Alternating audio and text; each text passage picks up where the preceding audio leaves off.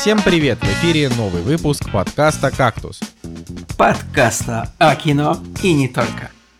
И с вами на неделю погрузился в СССР Николай Цигулиев. Навернул 300 километров, чтобы посмотреть на старый дом Николай Солнышко.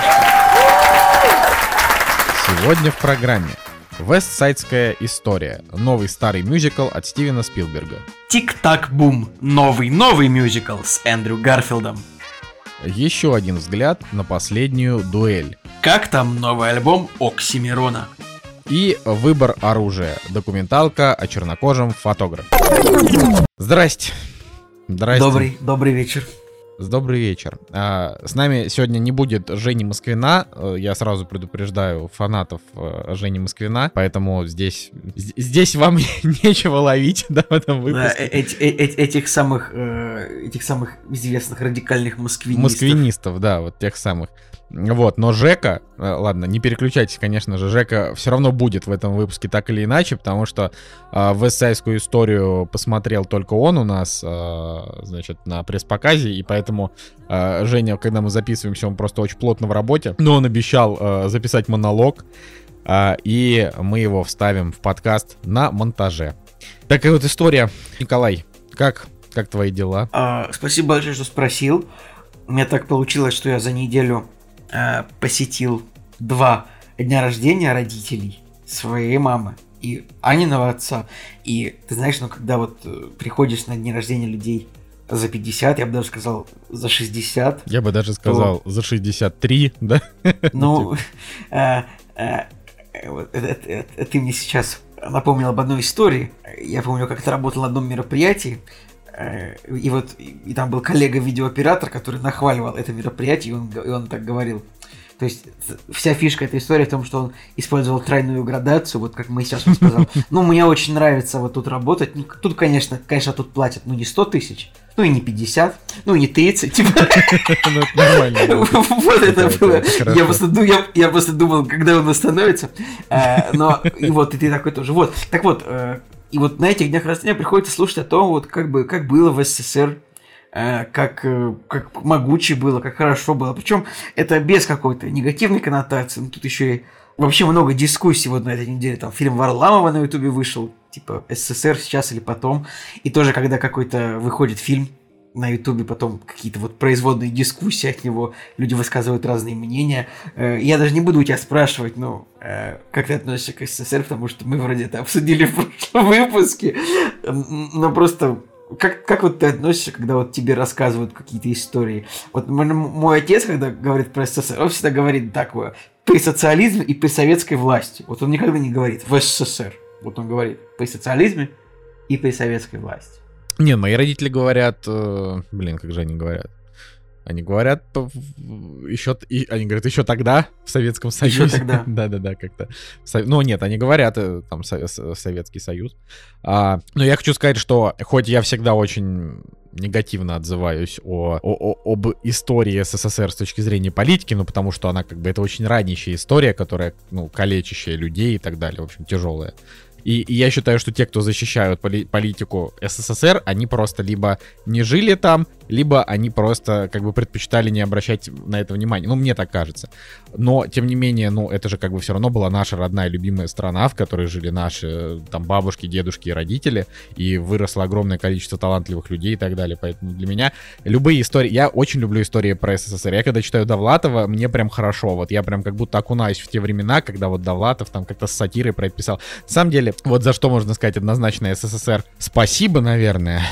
Не знаю, сложно, да, вообще как-то это так, так вообще это произносить все, но э, можно как бы сказать, что этот период э, он подарил какое-то вот невероятное количество э, историй, потому что вот условно, если бы это была такая счастливая страна типа Швейцарии, в которой люди просто жили хорошо, живут хорошо и будут жить хорошо, так там и историй никаких особенно не расскажешь. Я сейчас говорю как человек, который абсолютно не разбирается в истории Швейцарии, может там у них была какая-то невероятная дичь, но вот я предполагаю, да, что есть какие-то счастливые страны, в которых, э, ну как бы счастливые и спокойные, в которых ничего не происходило. А СССР это страна, где э, жило там э, сотни миллионов человек, и э, они просто, ну, их судьбы были затронуты огромными огромным количеством разного рода событий, и к этим событиям можно было относиться и с грустью, и с радостью, и с юмором, и так далее.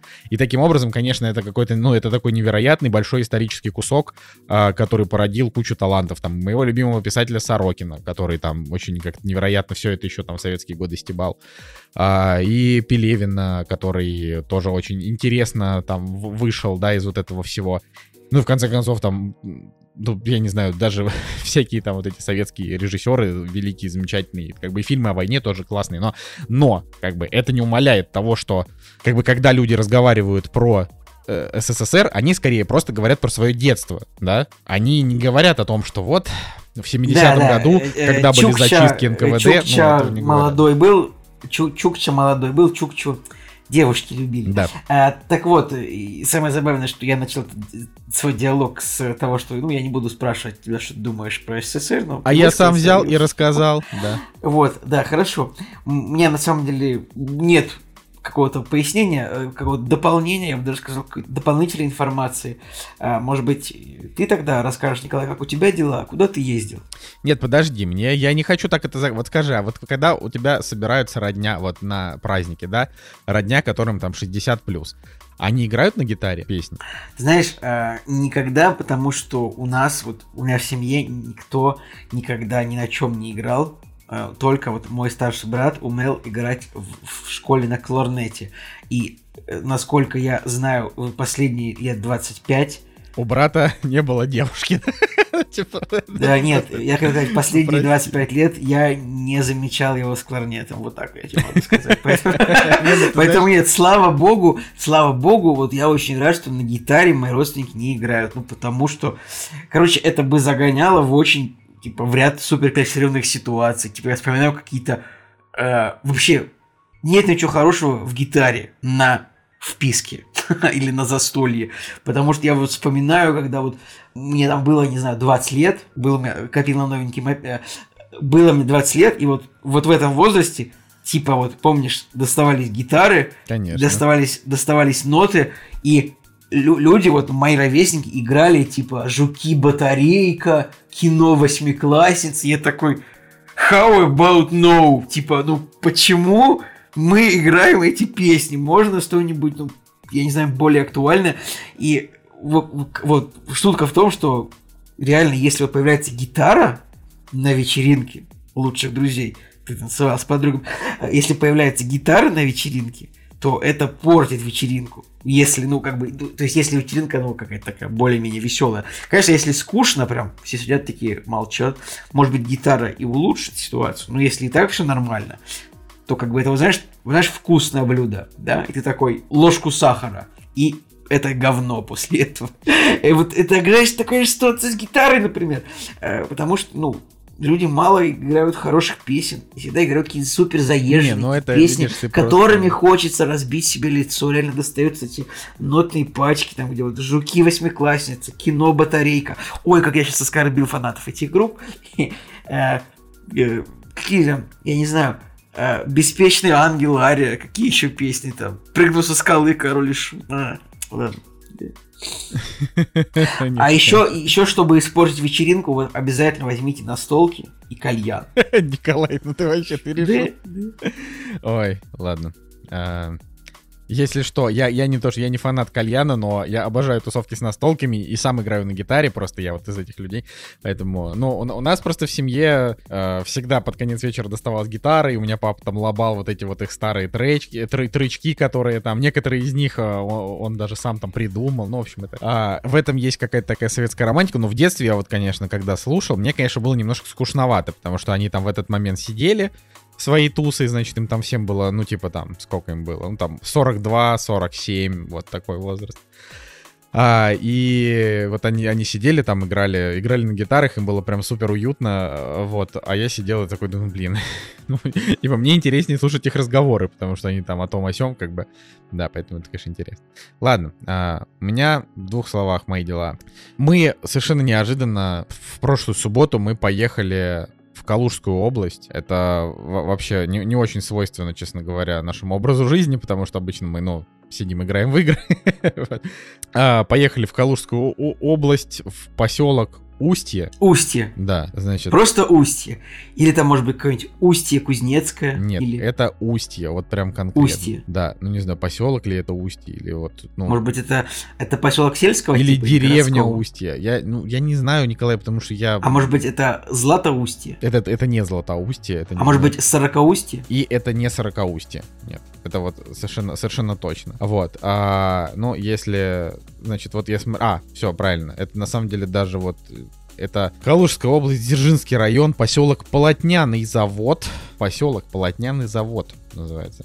Э, И мы, да, на самом деле, очень много чего успели посмотреть. А, Ну, вы посмотрели, сходили- вы, вы посмотрели знаменитый полотняный завод в поселке Поло- Полотняный завод? Во-первых, мы сходили на полотняный завод.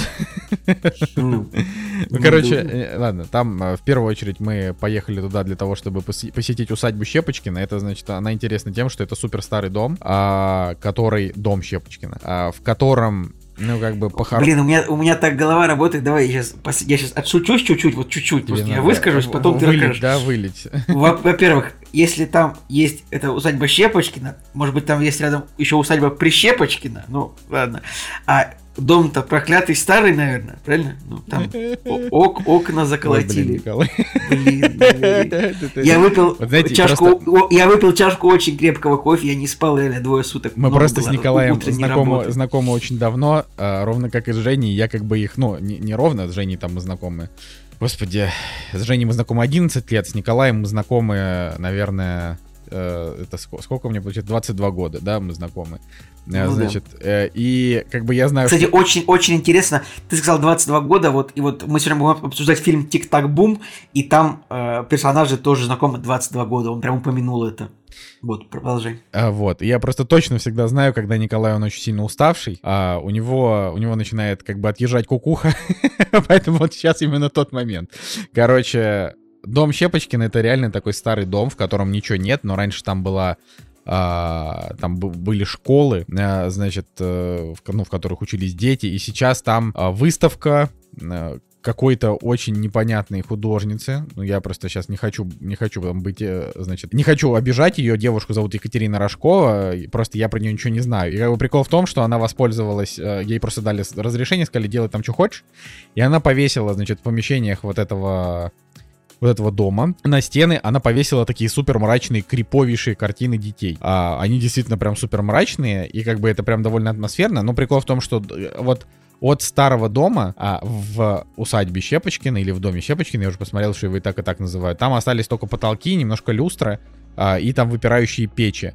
Все остальное там довольно, ну, довольно сильно раскурочено, его почему-то никто не собирается нормально восстанавливать, то есть там вроде как сейчас идут какие-то восстановительные работы, но при этом непонятно. Но это не важно, да, наверное, его как-то так или иначе восстановят и будет он симпатичный, но вот пока это вот мы приехали в такой момент, когда а, его реставрируют, и можно посмотреть на вот эти вот отваливающиеся куски а, еще там с 19 века, кот- кот- вот в таком виде. Ну и на стенах висят вот эти криповые картины.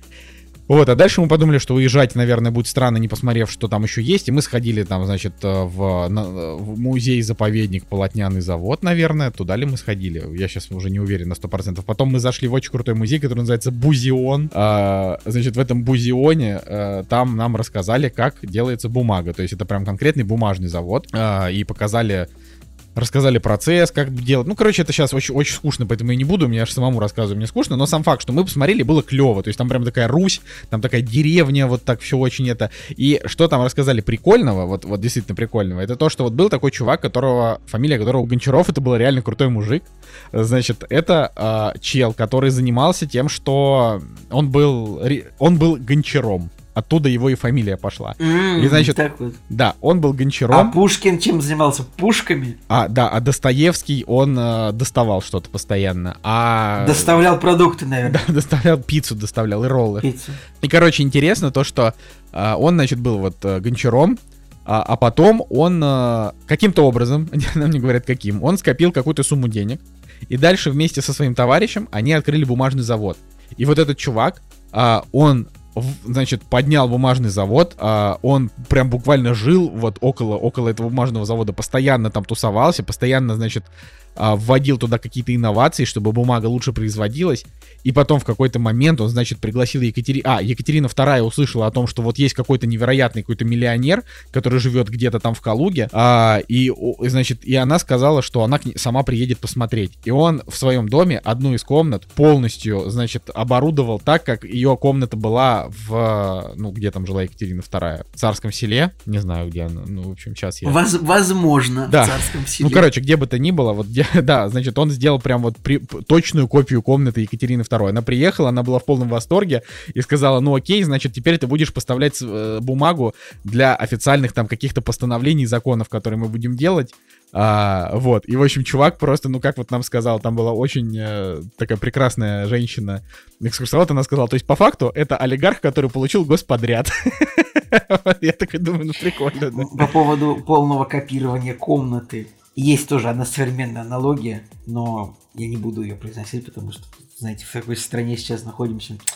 А, ну, короче, это просто, просто любопытно, что вот так вот немножко, знаешь, от Москвы отъехать, и очень много можно интересного узнать. А еще можно за сущие копейки купить очень вкусный пирожок э, и скушать его. Да, те, кто еще не выключил подкаст, собственно. Э, ну, ладно, ладно, хорошо. Посмотрел ты немножко на настоящий, на Real World, что называется, и хорошо. Да в смысле, ну это же любопытная история, вот ты злой вообще. Типа, Нет, я наоборот сказал, что ну молодец ты, что вырвался из этого, из вашего розового центра Москвы. Розового. Посмотреть на Рус, на да, Русь. Да, да, Николай. А то, а то так-то я обычно из своей башни зла смотрю на этих э, ничтожных людишек, которые последний хлеб э, друг у друга отбирают прямо у нас под окнами, понимаешь, вот приходится такое наблюдать. А так хоть вот я прям поближе к людям. Да, Ладно. Башня, башня и слоновый кость. Продолжай. Ладно, Николай, прогнозы. Прогнозы. Самое забавное, что я э, действительно попросил Николая, чтобы он сказал мне прогнозы. То есть у меня есть, у меня была мысль, поскольку через неделю уже стартует, мы возвращаемся к теме кино плавно.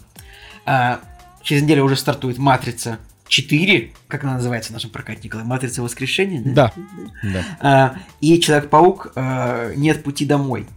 Две громкие премьеры года, и, соответственно, ну вот за неделю, наверное, надо бы высказать какие-то прогнозы по кассовым сборам. А, это, ну, что я занимаюсь так ради веселья. Я эти прогнозы делаю исключительно по косвенным признакам, как цифры просмотра трейлеров, а, и все, у меня больше нет никаких данных для анализа, разумеется. А, конечно же, еще есть, но их вам не расскажу. Так вот, ну давай, Николай, какие прогнозы, на какой фильм ты хочешь услышать сначала? Давай, э, так как я сейчас разговаривал, ты сам и определи, Николай, с чего ты хочешь начать. А, мерзавец, ну ладно. И самое забавное, что когда я открыл заметку, в которой у меня называется прогноз, я заметил, что на самом деле прогноз на Человека-паука у меня не был написан, запис, дописан до конца, хотя я сегодня уделил этому какое-то время. Ладно, начнем с Матрицы. Матрица соберет скромные деньги, потому что она выходит одновременно на HBO Max, и она на самом деле не очень так сильно кому нужна. Поэтому Матрица соберет 110 миллионов в Америке и 280 миллионов в других странах, кроме Америки. И всего это будет 398 миллионов. Такая, такую цифру я предоставляю сейчас. Э, что скажешь, Николай, как тебе цифры? Mm, ну хорошо, я бы сказал, я, я, я бы сказал, что даже, наверное, поменьше. Возможно, возможно, возможно. А, Не, я верю в матрицу. Знаешь, вот я так тебе скажу. Мне кажется, что вот давай я, я свой прогноз сверху, потому что мой прогноз он более экспертный, чем твой, потому что он вообще ни на чем не основан. А, то, как делают настоящие эксперты. Мне кажется, что в России матрица соберет много, но не больше, чем Человек-паук, потому что Человек-паук его за месяц люди начали билеты покупать. А, матрица, да, в России, наверное, может она стать как Дюна, то есть популярный. Ну, собственно, цифры будут похожими, просто потому что на самом деле, на самом деле я смотрю большинство проектов Warner Brothers, они собирают примерно одни и те же деньги, ну, если это не что-то очень хайповое. И так вот, мы сейчас плавно переходим к Человеку-пауку, и Человек-паук соберет, внимание, в Америке, мой прогноз, 475 миллионов в Америке и 650 миллионов по всему миру, что даст нам в сумме 1 миллиард, тысяч, 1 э, миллиард 125 миллионов долларов. Но тут как бы я вот я анализировал все свои прогнозы и понял, что черная дыра в моих прогнозах это сборы в Китае, потому что их, я, их невозможно вообще никаким образом предугадать. Например, мои прогнозы на Дюну были подкошены именно тем, что я закладывал туда 100 миллионов, но, увы, это не получилось. Ну ладно, вот, мои цифры были услышаны, я надеюсь, что я, я ни с кем не спорю, только с самим собой. Сам вот тот Николай, который месяц спустя будет это слушать, он похвалит или скажет мне нынешнему, что ты был неправ. Человек из прошлого. Все. Слушай, ну это, это интересно. Я на самом деле, честно, я уже э, жду не дождусь, конечно, следующей недели, чтобы все это посмотреть. Мне еще, конечно, невероятно бесит, что у меня не получилось посмотреть в кино последнюю дуэль. А, и как бы, ну, понятно, что там ее посмотрел Женя, и сегодня расскажешь про нее ты, а ведь меня прям вот дико меня раздражает, что я ее не посмотрел, что вот я теперь, как бы, я теперь вынужден, вынужден смотреть ее, а, значит, да, другим образом, ну, как, как и многие. Я еще не, успе, не успел посмотреть «Охотников за привидениями», произведениями наследия, которое все тоже хвалят и говорят, что он просто прекрасный. И я, наверное, уже как бы получается, что и не успею. Ну, потому что вот а как. Хотя если только я вот на этой неделе, там, не знаю, не побегу просто это смотреть вдруг. И Дом Гуччи я, собственно, тоже не посмотрел. Это тоже мне не нравится. Ну, короче, это вот, это, это вот э, дурацкая история о том, что э, хочется много чего посмотреть, а я ничего даже не посмотрел. И мне даже, знаешь, не сказать немножко какого-то своего мнения э, про сам фильм, чтобы ну, попробовать что-то поанализировать, поэтому не знаю. Вот. Но будем, будем смотреть. Главное, что ты прочишь Человеку-пауку слишком большие сборы, я в миллиард сейчас вообще просто не верю никак. Ну, то есть, и, не и, знаю. Это тут... Он популярен в Китае. Он может там собрать до 300 миллионов в одном Китае, понимаешь? Поэтому тут как бы я, это был тоже инструмент. Это было тоже э, переменное в моем анализе. Я посмотрел, сколько собрали предыдущие Человеки-пауки в Китае. Я ну и, в общем-то, Sony создала определенный хайп, конечно же, есть какой-то ковидный эффект. Я просто, я так думал, что если бы не было ковидного эффекта, я бы закладывал полтора миллиарда. Но тут вот так, чуть-чуть меньше. Поэтому вот. Ой, ну да. Но, кстати, кстати, честно скажу, вообще в Америке честно, может дойти до 600. Ну, не, не, все, никаких, все, были сказаны, были сказаны цифры, все, они не изменятся. Поэтому, если я прошу даже не надо никого со мной не спорить, я ни, ни с кем не спорю, кроме самого себя. Все, пожалуйста, пожалуйста, да. Николай, Николай. Короче, а, я думаю, что мы, мы можем здесь э, перейти уже к премьерам недели. А, как ты считаешь? Я согласен абсолютно. Вот и они! Премьеры недели! Так, друзья, э, ну что же, премьерный день, премьерный день 9 декабря, и на самом деле самой большой премьерой является э, фильм, который называется «Большой красный пес Клиффорд», о Клиффорде Big Red Dog. Ну тут действительно переводчики только буквально порядок слов поменяли. Это очень смешно. Большой красный пес Клиффорд. Я, я думаю, они думали, реально сидели там. Как назовем? Пес Клифф, Клиффорд большой красный пес или большой красный пес Клиффорд. Потому что вот в английском языке, хотя нет, в английском языке тоже можно поменять порядок слов таким образом. А у нас, ну, да. да. Короче... У, нас, у нас это можно сделать вообще как угодно. Ладно, фильм выходит на полутора тысячах экранов, и это фильм о том, как вот у, у девочки есть собака, ну, это, это, подожди, да-да, у девочки есть нарисованная собака, очевидно, а, и вот она увеличивается в размере, согласно тому, как девочка сильно ее любит. Эта информация, я помню, по трейлеру. Вообще фильм, конечно, выглядит как вот то, над чем я буду плакать. Э, то, что я бы смотрел бы и плакал бы, но как бы... Я очень сомневаюсь. Мне кажется, что это какой-то такой а-ля Стюарт Литл. Ну, короче, я посмотрел трейлер. Собака раскрашена ужасно похабно и увеличена она тоже не очень качественно. Поэтому мне кажется, что такого говна, честно говоря, это вот прям ну, надо будет поискать. Слушай, то есть ну, вот прям я прям верю, что это будет прям ну невероятно плохо. Но у фильма все-таки 6,0 рейтинг, а не 3,2. Что бывает... это плохой рейтинг. Ну, как бы для, для ну, вот этих вот детских сказок, у которых, ну, я не знаю, вспомни медвежонка Паддингтона, который... Ты вообще смотрел? Я не помню медвежонок Паддингтон. Нет. Вот, поставь себе в список посмотреть медвежонок Паддингтон 2. Ты первую, в принципе, можешь не смотреть. Она хорошая, но как бы не обязательная. А вот медвежонок Паддингтон 2, это, короче, это Уэс Андерсон просто. Ну, то есть это вообще, он просто, он супер клевый, очень стильный. Ну, вот прям огонь. И у него очень высокие рейтинги. И вот так вот нужно снимать сказки. Чтобы взрослый смотрел и думал, блин, вот эта тема. А как бы, а вот этот большой красный пес Клиффорд, выглядит, ну, выглядит как такое дешевое кино, снятое в Нью-Йорке. И мне еще интересно, в каком году его сняли. То есть это фильм как бы постковидной эпохи съемок или до ковидной, или как бы... Я сейчас тебе скажу. Вот. Короче, любопытно. Лю- люб... Его Сейчас скажу тебе. Его сняли, э, ну, обычно на кинопоиске пишется, это если нажать на, если нажать на студии. Ну, не написано, неважно. Едем дальше. А, также большой, немаловажной премьерой на этой неделе является э, новый мюзикл, новый мюзикл от Стивена Спилберга, который называется «Уэссайдская история». Э, э, я так понимаю, что «Уэссайдская история» — это очень классический американский бродвейский мюзикл, еще, то есть еще 61 года, и как бы, ну вот это такая вещь, которой, типа, постоянно, вот это, во-первых, это фильм, у которого много Оскаров, а, и вот о нем часто упоминают, там, я не знаю... Вот, 10, 10 Оскаров в 62 году ему дали. Да, то есть, ну, короче, есть сначала бродвейский мюзикл, потом киноэкранизация 61 года, а, ну, как бы, это типа Ромео и Джульетта, но в Нью-Йорке, да, в Нью-Йорке, и в Америке это, типа, такая, ну, популярная вещь. У нас не очень, ну, потому что, как бы, не знаю, ну, очевидно, вестсайская история это что-то не наше, не русское. Да, Ну, и в этот быть, момент быть. врывается Жека Москвин, а, которого с нами сейчас нет, но незримо он здесь. А, И Женя сейчас расскажет монолог о том, как ему в эссайской истории стоит ли на нее идти в кино. Да, друзья, всем привет. Ребята, спасибо большое, что предоставили мне слово и возможность рассказать о фильме «Вестсайдская история» 2021 года. По большому счету, это у нас э, ремейк э, фильма, который уже был снят на эту историю в 1961 году. К сожалению, как э, рекомендовали нам наши подписчики посмотреть, оригинал не удалось э, до просмотра фильма э, Стивена Спилберга, который он, кстати, мечтал снять очень давно, и этот фильм является его огромной мечтой поставить именно вот эту историю, поработать э, с этим сценарием. Что считать оригиналом тоже большой вопрос, потому что 61 год, многотысячные версии Ромео и Джульетты.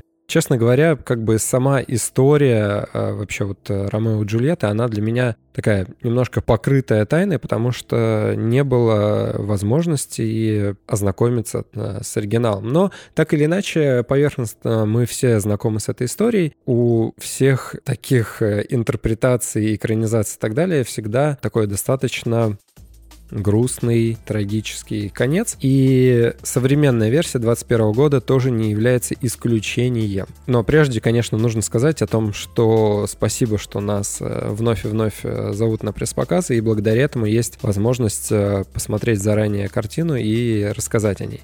Так вот, э, фильм грустный, и почему я с этого начинаю? Потому что трейлер, который есть к данной картине, он очень мастерский и грамотно обманывает зрителя на тему того, что чем э, фильм является вообще в своей сути.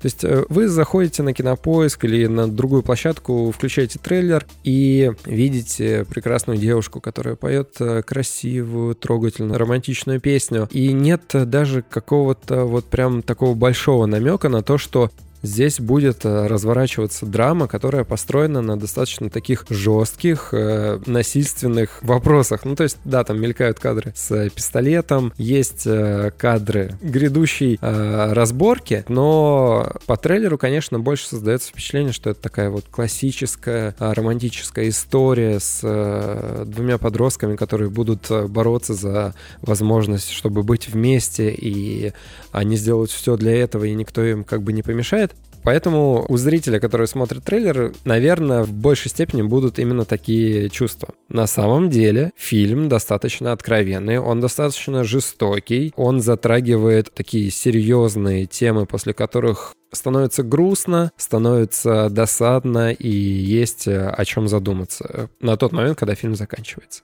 Но давайте вернемся к сюжету истории, немножко поговорим о том, какое действие вообще в картине происходит. В картине есть э, две враждующие стороны. Это коренные американцы, если их так можно назвать, в общем, которые э, живут э, из поколения в поколение в одном из районов Нью-Йорка, который, может быть, э, не самый такой обеспеченный, э, и, в общем, преподносится так, что они живут в таких, не то чтобы трущобах, но в социально слабом таком районе. И его готовятся снести и построить там новые дома для богатых граждан Нью-Йорка. Так вот, они там все, все это время жили, и в какой-то момент появляются пуэрториканцы, которые захватывают э, там, магазинчики, лавки, ст- устраиваются на работу, и их становится все больше, и на почве вот э, национальной такой ненависти возникает э, конфликт. Образуются две банды. Это Джетс, э, ребята, которые как раз-таки всегда жили на этих территориях, и Шаркс — это соответственно, пуэрториканцы. Ну и история не была бы такой простой, если бы со стороны пуэрториканцев не было бы замечательные, красивые девушки, а со стороны джетсов не появлялся бы доблестный, красивый молодой человек. И, конечно же, в определенный момент они встречаются, видят друг друга, и любовь вспыхивает с первого взгляда, и все проблемы становятся нипочем. То есть э, вот в момент любви с первого взгляда кажется, что все проблемы — это ничто, и что любовь, она как бы превыше всего, все проблемы решаемы и так далее. Но, конечно же, реалии становятся таковыми, что их э, выбрасывают обратно в жестокий мир, где они должны предотвратить кровопролитие и так далее, и так далее. В общем, сюжет вот такой вот, и чем он заканчивается, конечно же, я не буду рассказывать, но если вы знакомы с э, историей Ромео и Джульетты, то можете понять, э, что вас ждет в финале но только с учетом того, что на дворе сейчас 21 год, и у нас э, тенденции в обществе и кинематографе такие, что женские персонажи, они становятся сильнее, и в любом случае женские персонажи теперь э, в центре событий. И если в этом фильме это на первый взгляд может показаться не так очевидно, то если потом по окончанию задумываться о том, кем же персонажи на самом деле являются, то вот э, главная героиня, она на самом деле движущая сила данной картины, потому что если по трейлеру может показаться, что ей кто-то может запрещать, указывать или так далее, то на самом деле нет. Она сама знает, э, чего она хочет. Ей никто не указ. То есть она наравне с, с остальными там участвует в тех или иных событиях. И единственная как бы проблема это то, что она еще не такая взрослая, как другие участники событий. Поэтому как бы вот единственное ограничение. Но а, сам по себе персонаж фильма, он э, сильный вот этот женский персонаж, он сильный. И это ключевая роль. Но нужно отдать должное, что сделано и написано все так, что это завуалировано и завуалировано очень красиво и очень хорошо. То есть ни к чему не возникает вопросов, все на своих местах, и действие сюжета, оно не идет в разрез с каким-либо а, общественным мнением или еще что-то, или еще что-то. То есть все достаточно логично, все достаточно правдоподобно, и это классно. Ну и, конечно же, нужно сказать о том, что это фильм Стивена Спилберга, и ребята Стивен Спилберг здесь чувствуется в каждом кадре данной картины. Это круто, потому что у режиссера есть э, свой стиль, и он э, чувствуется. Чувствуется в вестсайдской истории, потому что любой кадр возьмете, то вас ждет идеальная голливудская история, которая написана и срежиссирована так, что у вас всегда будет чувство того, что вы смотрите тот идеальный Голливуд, который мы любим.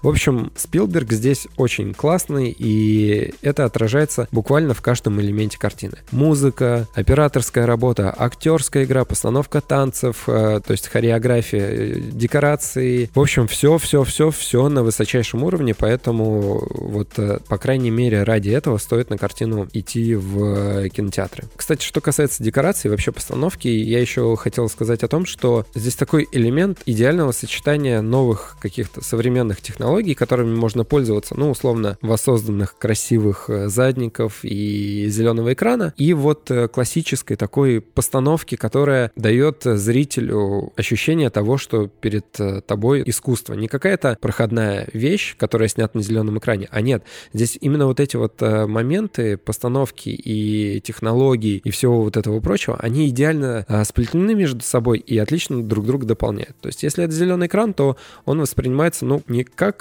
что-то, что сделано просто ради того, чтобы удешевить создание картины, а нет ради того, чтобы нарисовать именно те задники, которые нужны для придания атмосферы. Ну и вообще нужно сказать о том, что это это у нас мюзикл, и мюзикл достаточно прогрессивный и в то же время классический. То есть э, нас ждут песни, нас ждут танцы, но, опять же, вся гениальность, она познается в мелочах, потому что я вот, например, смотрю мюзикл, и когда персонаж э, переходит из одного состояния в другое, ну, то есть вот тут только что он пел, а здесь он уже э, общается на языке классического кинематографа, там, диалогов, монологов и так далее, то здесь, на самом деле, если происходит какой-то танец, то на него окружающие реагируют, как будто что-то действительно происходит. Окружающий мир, он не картонный, а он действительно реагирует на персонажей, которые внезапно начинают петь, внезапно начинают танцевать, и вот эти вот танцы и песни, они так классно вплетены в происходящее, что у тебя нет ощущения того, что, господи, опять они поют свои дурацкие песни, давайте уже как бы промотаем этот момент. Нет,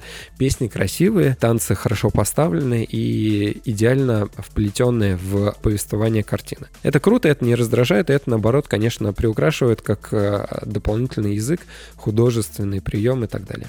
Ну и вообще фильм сам по себе достаточно сильно наполнен э, реалистичностью. Здесь есть драки, и это, конечно, не Джон Вик, но э, хореографически так все поставлено, что танцы сменяются, наоборот, вот э, реалистичностью боксерских боев э, и всего прочего. То есть это не гламурное что-то. Нет, действительно, если кто-то дерется, то появляется кровь, удар достаточно сильный, и все вот прям на таком реалистичном, жестоком уровне. И из-за этого фильм, конечно, такой немножко э, разносторонний получается. То есть, с одной стороны, у нас песни, пляски, с другой стороны, поножовщина, драки, кровь и насилие в разных его проявлениях.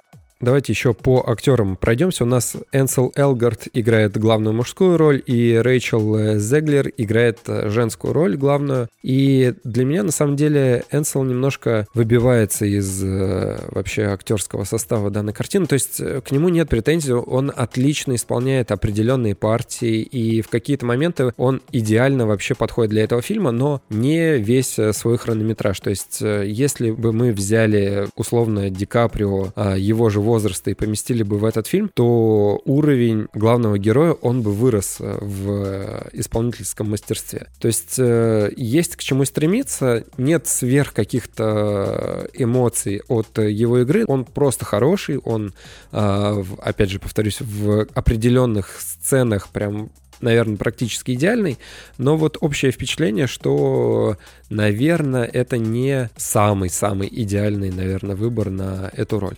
Ну да ладно, в принципе, тут сложно действительно придираться к его актерскому мастерству. Базовые потребности удовлетворены у меня как зрителя, но хотелось бы большего. Что касается Рэйчел Зеглер, то она идеальная, то есть она вот практически э, максимально там на своем месте. Если бы по 100-бальной шкале можно было бы оценивать актерский талант в данной конкретной картине, то я бы, наверное, там на 90% оценил. То есть и поет красиво, и играет хорошо, и диапазон актерский достаточно широкий, поэтому выбор, в принципе, клевый, учитывая то, что она до этого нигде ни в каких фильмах не появлялась, прошла конкурс отбор из трех тысяч участников, да, она сама являлась э, там видеоблогером, по-моему.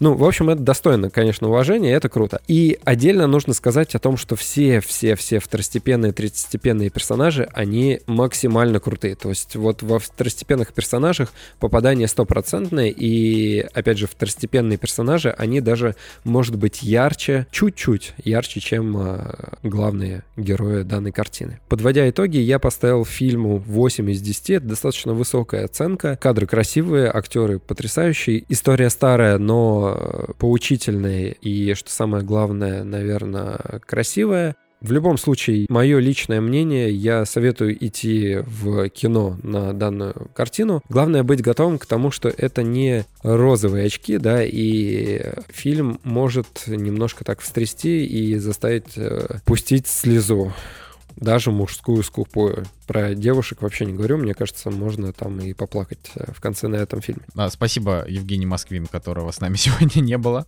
А, вообще, Николай, «Заводной апельсин» Кубрика. Можно посмотреть, иное кино снова прокатывает. А, ну, снова прокатывает Кубрика, я хотел сказать, вообще они молодцы. Вот. А еще на этой неделе у нас, получается, а, выходит тот самый фильм а, с Кристен Стюарт, а, «Спенсер», где она играет принцессу Диану, где она очень красивая, но рейтинги так себе. вот. Ну, очень красивая, не в моем этом стандартном плане, когда ты меня обвиняешь в объективации, а когда я говорю, что она прям вот, она очень похожа на принцессу Диану, очень классно, классный у нее грим, костюмы, но что-то вот какого-то, какой-то надежды на фильм особенной нет, а, а, как бы, и особенно потому, что я просто не очень люблю фильмы такого жанра. Ну, я на самом деле неплохо отношусь к фильмам такого жанра, например, фильм «Джуди», а, про певицу Джуди Гарланд, который вот в прошлом, в этом году, у него тоже рейтинг 6,7, но там Рене Зельвегер получила Оскар за исполнение певицы Джуди Гарланд. Фильм, на самом деле, он мне очень понравился, вот этот вот Джуди. А, что касается Спенсер, а, ну, фильм «Перманентный судья», у него тоже не очень большой рейтинг от русского зрителя, 6,4. Но хороший метакритик, в принципе... Ну, Николай, я помню фильм «Джеки» с Натали Портман. Джеки, Джуди. Да, Джеки, Джуди. Джеки это про, собственно, про жену Кеннеди, значит, типа 100 минут, которые рассказывают про то, что случилось после того, как убили Кеннеди. Блин, это просто на самом деле уморительно. Вот берем три фильма эти, Джеки, Джуди и Спенсер, и у них одинаковые цифры на IMDb и на поиске, и на томатах. Типа, у них 88% положительных рецензий от критиков на Rotten Tomatoes, 6,2 от русского зрителя, 6,7, 6,8 от, от американского. И это, это забавно. Это вот ничего не скажешь. Это забавно. Не, ну давай, если, если просто, ну, короче, у чувака фильмы буквально с 16 года. Джеки, Неруда, Эмма, Спенсер, Лизис Стори. То есть ему, ну, нравится такой снимать а, как раз фильмы, которые ты не любишь, потому, да, потому что тебе не нравится, когда называется название э, им, именами, да? Нет, ты опять переврал, все, мне не нравится, когда называются именами фиг знает кого. А. Ну, если фильм назван именем какого-то человека известного, ну там Джей Эдгар, ну, ну известного мне, очевидно, какой-нибудь Джей Эдгар или Абрахам Линкольн, охотник на вампира. ну, то есть можно тот самый охотник на вампир. Да, самый, тот самый знаменитый охотник на вампиров с 20-долларовой купюрой или с какой там, я не знаю, с какой купюры. А, вот, да. Ладно. Пойдешь на Спенсер, Николай? Нет, не пойду. А, ну, да и ты тоже не пойдешь. Потому, потому что ты. Ну, хотя, на самом деле, ладно, ты, может быть, как раз-таки бы исходил, потому что у тебя тебя заносит у иногда меня, на подобные. У, у меня Аня фанатка принцессы Дианы, поэтому в кино, может, не пойду, но дома, наверное, со временем посмотрю. Ну, короче, на этой неделе еще выходит фильм Мафия Смертельная игра, а, где играет Юэн Макгрегор и Вэл Килмер, но а, IMDb 4.4, поэтому и Юэна Макгрегора, так сказать, тоже достала вот это вот, э, как это, вот эта злобная машина по отмыванию бабла на плохих фильмах. Ну и, короче, и еще целая куча хреноти, хр хреноти, хренотени, э, которую никто не будет смотреть, ну, кроме там парочки хороших русских фильмов, но тут я, я не уверен, честно говоря, что что нам есть о них что сказать, и потому что мы их даже не посмотрим. Но, как бы, для тех, кто любит, там, обратить внимание, э, фильмы «Здравствуй, Дедушка Мороз», «Владивосток», «Чиновник», «Море волнуется раз», ну, в общем, много. «Честный развод». Э, в, общем, перед, в общем, перед Новым годом прокатчики активизируются, пытаются все, засунуть все релизы, потому что, ну, наверное, 1 января э, только русское кино у нас есть какие-то громкие... А, у нас что, нету никаких гром... У нас нету громких русских релизов, что ли? Не, ну, Николай, смотри, честный развод. Агата Муцениец, Александр Робок. А, нет, ладно, все, я увидел, что 30 декабря у нас выходит, ну, традиционно русское кино в новогодние праздники, чтобы срубить бабло. Я посмотрю, у нас есть чемпион мира. Богатырь должен фильм. быть новый, нет? Три богатыря, Снегурочка против всех. Снегурочка против всех. А третья, третья часть этого диснеевского богатыря не будет? Выходит, три богатыря и конь на Нет, троне. не три богатыря, а вот тот, который там последний богатырь, последний богатырь 2 вот был. Ай, не могу найти. Неважно, ладно. Окей. А, цифровые релизы, конечно же, нужно тоже упомянуть. А, выходит э, сериал, как ты его назвал, Николай, я уже забыл его название. Садоводы. Садоводы. The Landscapers. Да, сериал с хорошим метакритиком и Оливией Колман, и чуваком, который играл профессора Люпина. В Человеке-пауке, в Человеке-пауке, господи, в Гарри Поттере, да, все уже, уже. Да, тот самый профессор Люпин и Человека-паука. Блин, до свидания. Это до свидания голова называется. Э, это, это очень смешно. Это как тот самый профессор Снег а, из а, «Властелина колец». Типа. Да, тот самый капитан э, Джеймс Пикард из Звездных войн. Так вот, э, Дэвид Тьюлис, кстати, очень неплохой актер. Лучшая его роль это третий сезон сериала Фарго. Мне кажется, он недооценен как, как исполнитель. Я, я бы с радостью бы с тобой согласился, если бы я смотрел третий сезон сериала Фарго, но нет. Ну, скажи, негодяй, окей. да? Не, ну я, я бы хотел, но просто ты же понимаешь. Я вот. же понимаю. А, значит, еще выходит э, на, на этой неделе из э, цифровых премьер мультфильм «Неисправимый Рон». А, я понимаю, что на самом деле вот «Неисправимый Рон» — это мультфильм, про который рассказал Жека, и на самом деле ноль рекламной кампании, и вообще непонятно, что, что это такое и нахрена оно нужно, но у него крутые рейтинги.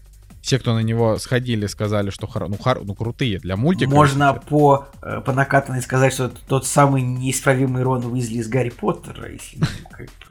Да. Вот. А, фильм «Непрощенная» выходит на Netflix с Сандрой Буллок и Виолой Дэвис в главной роли, что тоже стоит, значит, посмотреть. А вот. а, и, господи боже мой, российский фильм, который называется «Краш». И, и- я не хочу продолжать. Значит, а, что я вот хотел бы сказать из того, из того, что вот вышло, я это не посмотрел, но я думаю, что это надо прям обязательно отметить, а, чтобы наши замечательные слушатели посмотрели и посоветовали, рассказали нам тоже, может быть, мы дойдем. Значит, во-первых, а, с прошлой, на прошлой неделе вышел в трех сериях The Beatles Get Back Питера Джексона. Это 8 часов, а, значит, э, из студии, где Битлз записывают свой последний альбом. Ну, типа, я вот прям хочу эти 8 часов сесть и потратить. Я просто пока не совсем могу понять, где бы мне их взять. Эти 8 часов. Вот. Но Битлз, все такое, это очень важно. Вот, потом... Сейчас. Значит, э, не смотрите вверх. Это я просто хотел сказать в двух словах, что э, сам один из самых ожидаемых фильмов этого года это фильм Адама Маккея, который называется «Не смотрите вверх» с Шаломе, Ди Каприо, Дженнифер Лоуренс, Кейт Бланшет, Джонни Хиллом. Ну, короче, это типа вот чувак, как обычно, собрал клевую тусовку актеров, чтобы снять фильм на околополитическую тему, и что вы думаете, у него супер низкий метакритик. Поэтому я, я вот просто хочу сказать, что это какой-то такой вот а, первый, пе- пе- пе- первый такой вот И да, это, звоночек. это первый выстрел в карьеру Ди Каприо. Но я как бы... Ну, я кстати, думаю, это говорю, потому, я, что там очень мало чернокожих.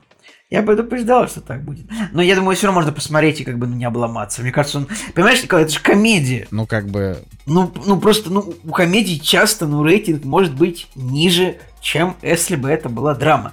Поэтому я бы не стал э, драматизировать, э, типа, не зеленый метакритик, и просто подождать его, пока он выйдет, и посмотреть. Не, ну это просто очень интересно, потому что Адам. Маккей это вообще супер хваленый людьми э, значит, герой. А еще просто интересно, что мы наконец-то узнаем, как выглядит Ариана Гранде, потому что я вот каждый раз, когда я смотрю на ее фотографии, у меня ощущение, что не совсем понятна ее внешность. Ну, я не знаю, я смотрел какие-то клипы. Нет, я клипы тоже смотрел, но она какая-то какая-то в них она слишком э, такая Про, про, Ариану, про Ариану Гранде есть мем, что она этнически, она абсолютно белая, но выглядит так, будто бы она немножко чернокожая. Вот. И азиатка тоже. Типа у нее есть Да, азиатские ну- черты лица. Типа она вне это, не знаю, как это объяснить, В- вне вне вне расовая женщина. Вот. Ну, короче, что там будет вообще делать Ариана Гранде, тоже непонятно, зачем Адаму, Адаму Макею это. Но глянем, глянем. Я правда, я говорю, я-то думаю, что фильм потенциально должен быть на 8,5 из 10, понимаешь? Я все, я Адама Макея просто фанат большой. Поэтому я, я не верю, что вышло плохо. Я думаю, что они заскамили, потому что мало-мало было чернокожих. Все, вот только из-за этого. Это Netflix, мало черных, э, всё, т- 3 из 10. Вот. Да нет, ну просто, ну, юмор у фильмов Адама Маккея, он просто такой. Ну вот он снял фильмы «Телеведущий. Легенда о Роне Бургуни». Мне, кстати, не понравилось. Я считаю, что это говно фильм. А я Дальше- даже не смотрел. Рикки Бобби, Король дороги. Это веселый фильм, но, типа, это комедия с Уиллом Ферреллом. Это фильм не для всех. Типа, вот шутки Так, такие Николай, там давай я напомню, мужиков. что копы в глубоком запасе ты цитировал Ну годами. я же, я же годами. иду по... Да я же иду по этому самому, по, по фильмографии снизу вверх. Дальше «Копы в глубоком запасе» — это прекрасная комедия, у которой рейтинг 6,6. Типа она нравится не всем. Хотя как комедия это великолепный фильм. Еще раз, э, вот я говорю о том, что поскольку «Не смотри вверх» это комедия, у нее рейтинги ниже, чем могли быть. Дальше «Игра на понижение», мне не нравится этот фильм, ну пропустим его. Я потому фанат. что фи- «Игра на фильмы про, понижение», Big Short. фильмы про биржу, это, ну, я не знаю, это скучнее только смотреть, как капля воды падает в воду из крана. Это не про биржу, это про кризис, связанный с э, ипотеками. Да, да, да, Ну очень интересно. Еще, о, еще интересней. Просто все, кто оставался в зале, уже вышли. В общем, дальше власть, фильм про Дикой Чейни, он неплохой. Дальше Отлично, неплохой, это шедевр, 9 вообще. Это достойный, э, достойная политическая драма. Ладно, У тебя 7 А, Ну ты вообще лох. дальше, ну, дальше, да, сериал «Наследники», вот он, ну, сложно понять, какую роль, всегда сложно понять, какую, на самом деле, насколько, на самом деле, большую роль выполняет большой режим, небольшой, ну, голливудский режиссер в сериале, но вот он приложил руку к сериалу «Наследник», и это как бы, ну, самое лучшее, что выходило из Адама Маккея. Как бы это не звучало странно с моей стороны, конечно, но, э, в общем, вот, да, поэтому... Я думаю, что он просто снял несколько серий, да и все, поэтому это, Ну, какие-то мало- продюсерские мало функции. Ну, Ладно, да, посмотрим. Но я, я хотел сказать это просто как, э, как бы интересные наблюдения из того, что происходит. Блин, ну просто ты так сказал про режиссер Адама Маккея так, будто бы это... Николай, типа, Николай. бу- бу- будто бы это Финчер. Ну, то есть, Ну, ну, у него меня- реально... Но у него два крутых фильма. Смотри, вот я посмотрел Три. может Допустим, я, я не, не- ну, как бы я не помнил, что «Копы в глубоком запасе» — это Адам Маккей, поэтому я вот смотрел его два там последних фильма, которые были «Власть» и, господи, Игра на понижение. «Игра на понижение», и после них а, я жду его фильмов, вот как новых фильмов Финчера, знаешь. Ну, то есть я Ну прям ладно, сижу и думаю, хорошо. вот дайте мне новый фильм Адама Маккея. Для меня это вот супер ожидаемый фильм. Тем более с таким актерским составом. Ну, посмотрим, посмотрим. Знаешь, может быть, они там реально подурачились, и фильм получился такой. И, кстати, вот надо же, да, еще сюда же сказать, что появился метакритик фильма, а, нового фильма Аарона Соркина, который э, общепризнанный, э, значит, э, и главный сценарист Голливуда, по мнению Николая Солнышко. А, и вот у него тоже низкий метакритик у фильма, а там фильм, значит, про отношения Люсиль Болл и ее продюсера во время того, как они делали сериал «Я люблю Люси», если ты помнишь такой сериал. Только Вот. я люблю Люси. Люси, простите. А мне казалось всегда «Я люблю Люси».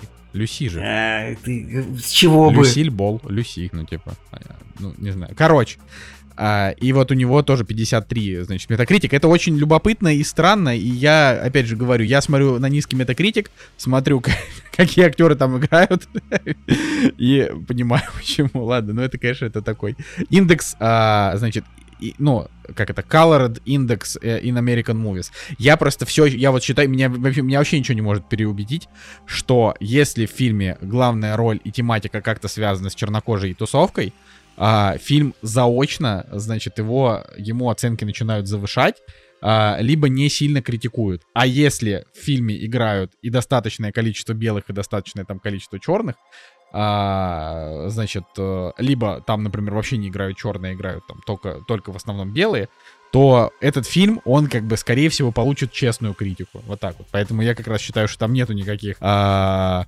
как бы пинков в сторону Маккея или Аарона Соркина. Я считаю, что как раз наоборот, вот, вот эти оценки должны быть более-менее трезвые, потому что американцы не боятся критиковать белый контент. Вот, ты так не Это, считаешь? ну, в целом, да, да, да. Не, ну типа я, э, я просто этим- не встречал а, Ну, даже плохих. Николай, Николай, достаточно. таких. С тем, что ты говоришь, вполне можно согласиться. Я бы просто не- стал бы, ну, лишний раз. это- Ну, зачем? Ну да, это так, окей. Ну, что-то я не знаю. Николай, у нас последний островок свободы слова. Я сегодня буду рассказывать про то, какие чернокожие пацаны крутые, а ты э, это не даешь мне наблюдения. Мы же не... Знаешь, после того, что мы пережили в России за последние несколько лет, пусть только они скажут нам, что их притесняет, Николай. Знаешь, Николай, я, я просто боюсь, что мы еще не пережили. Да, мы еще и не пережили. Так я говорю, после того, что мы пережили за последние несколько лет, После а мы того- еще переживем. Фо- формулировка такая же. После того, что мы еще не пережили в России, вы не имеете права да, нам что-то Поэтому я просто к тому, что у меня нету каких-то с этим моральных проблем. Ладно, а, закончили с премьерами. 45 минут от начала подкаста прошло, может быть меньше, потому что он, мы урезаем куски. А мы с Николаем Цигулиевым движемся дальше. «Кактус» — подкаст о кино и не только. Во-первых, yo, Boosty по ссылке в описании, поддержите подкаст. э, Значит, я думаю, что под конец года вы можете не нагружать нас фильмами, а просто закинуть э, донатсов вашему любимому подкасту, поддержать нас, так сказать. А можете этого не делать, просто написать, накидать нам клевых комментариев, потому что э, этого нам точно так же не хватает. Да А. нет, лучше, лучше после Николая Солнышко в личку кораблей накидайте. Нет, кораблей, пожалуйста, не надо. А, вот. И, конечно же, мы должны напомнить о том, что есть замечательный шоураннер. Это Содружество подкастов. Нас их несколько. А, ищите шоураннер а, тоже по ссылке в описании. Слушайте в Apple. И есть телеграм-канал, в котором мы публикуем, пока еще не забываем это делать, выпуски нашего Содружества. Их несколько подкастов.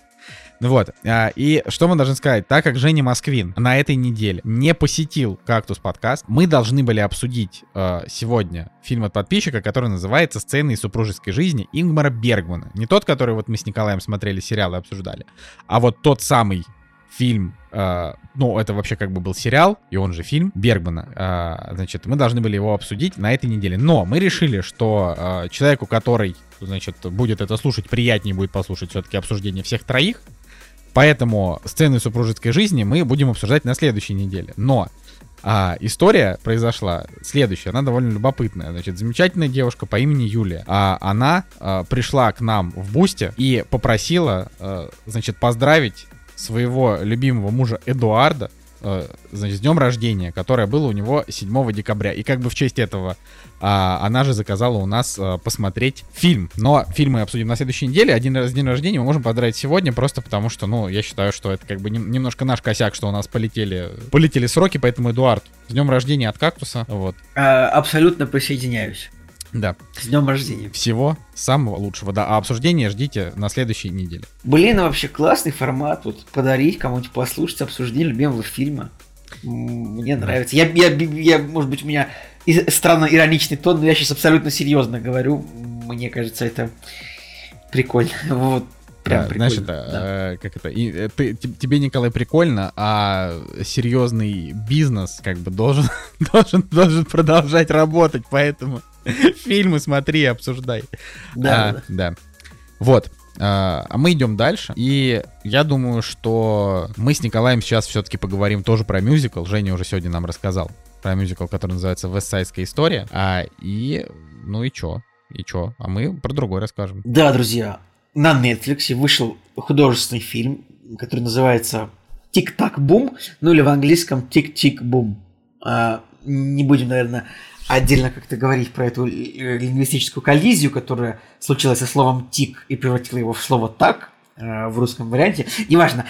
Короче говоря, э, есть такой американский чувак, которого зовут Лин Мануэль Миранда. Вот он все еще русскому зрителю широкому, он не супер известен, но вот за последние годы он постоянно входит в топ-10 самых высокооплачиваемых деятелей Голливуда, а, потому что он написал мюзикл, который называется «Гамильтон». Да, у Гамильтона там оценки даже на кинопоиске по какой-то причине 9,2. Да, Я он написал понять. этот мюзикл, он, в общем, бродвейский. Потом этот мюзикл, он значит, снял его для Диснея, для Диснея, и, в общем, заработал на этом какие-то очень, очень большие, на самом деле, деньги. При этом Мануэля Миранда можно как актера можно было увидеть, там, не знаю, в сериале «Темные начала», например, он играет достаточно заметную роль там. А, ну и еще какие-то саундтреки у него были на- написаны. То есть, ну, в общем, и сейчас вот он э, снял в качестве режиссера, он выступил он выступил как режиссер еще одного мюзикла, который называется «Тик-так бум».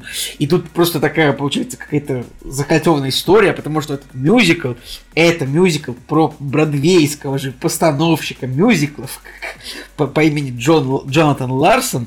В общем, короче говоря, это фильм о том, как э, молодой человек в Нью-Йорке работает официантом, но при этом он уже 8 лет пишет мюзикл и пытается продвинуть его куда-то на Бродвей. И там вот то есть э, мы не знаем, кто такой Джонатан Ларсон, потому что он давно и рано ушел, в принципе. Не то чтобы это такой большой спойлер, но... Э, это не штука... спойлер, в самом начале фильма говорят, да, это да. история того, как э, чувак ага, пришел ага. к успеху и умер. Э, просто штука в том, что тоже, наверное, русскому, хотя, ну, ну, есть тоже, вот, в принципе, статья на Википедии об этом человеке, но я о нем узнал вчера, например. Вчера, сегодня, когда смотрел фильм. И, наверное, русскому зрителю Джонатан Ларсон мало известен. Хорошо, что играет его в этом фильме Эндрю Гарфилд, который нам известен всем, в принципе. Например, по фильмам Человек-паук или Молчание, или даже, может быть, по освобождениям совести. А, И надо еще добавить, что этот фильм мы посмотрели только потому, что Женя Москвин, которого, которого мы сегодня упоминаем, я надеюсь, что Жек тебе не кается сейчас, а, что Женя Москвин а, такой говорит, пацаны, фильм на хайпе, надо смотреть. И я просто наступив себе на горло, а потом наступив ногой на ногу, которая наступила на горло, а потом наступив ногой на ногу на ногу, которая наступила на горло, я сел много, смотреть. У тебя много, много конечностей, и ты очень э, пластичный, судя по всему. Да, все, все так, все так. Мне пришлось сделать очень много инсинуаций для того, чтобы посмотреть фильм, который называется «Тик-так бум», а, потому что, потому что ты это не любишь мюзиклы. Я терпеть терпеть не могу. Блин, у меня на самом деле тоже могут быть спор по этому поводу. А, вот я люблю мюзиклы, мне прям мне нравится. Я обожаю Чикаго, например. мне нравятся там какие-то вариации Иисус Христос суперзвезда, ну, я их даже в плеере слушаю, блин, в плеере слушаю, такая фраза, она была актуальна, ну, когда еще были плееры, плееров-то больше нет. Но я не знаю, как мне сказать, я слушаю в айфоне, но это тупость. Поэтому, мне кажется... На э, стримингах. Нас... Звучит отвратительно. Поэтому я, я официально разрешаю использовать фразу «я слушаю в плеере», как бы это «я гоняю в плеере», эту фразу уже несколько лет. Вот. Так вот, э, э, я люблю мюзиклы, но, но их типа 0,2% от всех фильмов, и так и должно быть. То есть, ну если бы все фильмы были мюзиклами, конечно, от этого можно было бы взвыть. И, например, представь какой-нибудь фильм, который мы смотрели, другой, «Последняя дуэль», и и все люди там поют и танцуют вместо того, чтобы реально отыгрывать свои роли. Но вот в этом фильме, блин, на самом деле подумать, это великолепная история, чтобы снять байопик про постановщика мюзиклов в формате мюзикла, а режиссер этого фильма это постановщик мюзикла. И самое это, главное, что Тик-Так Бум это сам, сам по себе это как бы история про то, как вот чувак типа пишет свой мюзикл. То есть это все зацикли... Я на самом деле хочу немножко пояснить за свой хейт э, к мюзиклам. И на самом деле я... Э, короче, я терпеть не могу мюзиклы, но у меня есть любимые мюзиклы, конечно же, тоже. Э, например, «Через вселенную» мы смотрели. Это мюзикл, который весь состоит из песен Битлз. Но хороший фильм. Да, но это для меня даже не столько мюзикл в первую очередь, сколько вот такой визуальный трибют Uh, ну, моей любимой группе, поэтому для меня это такое дело.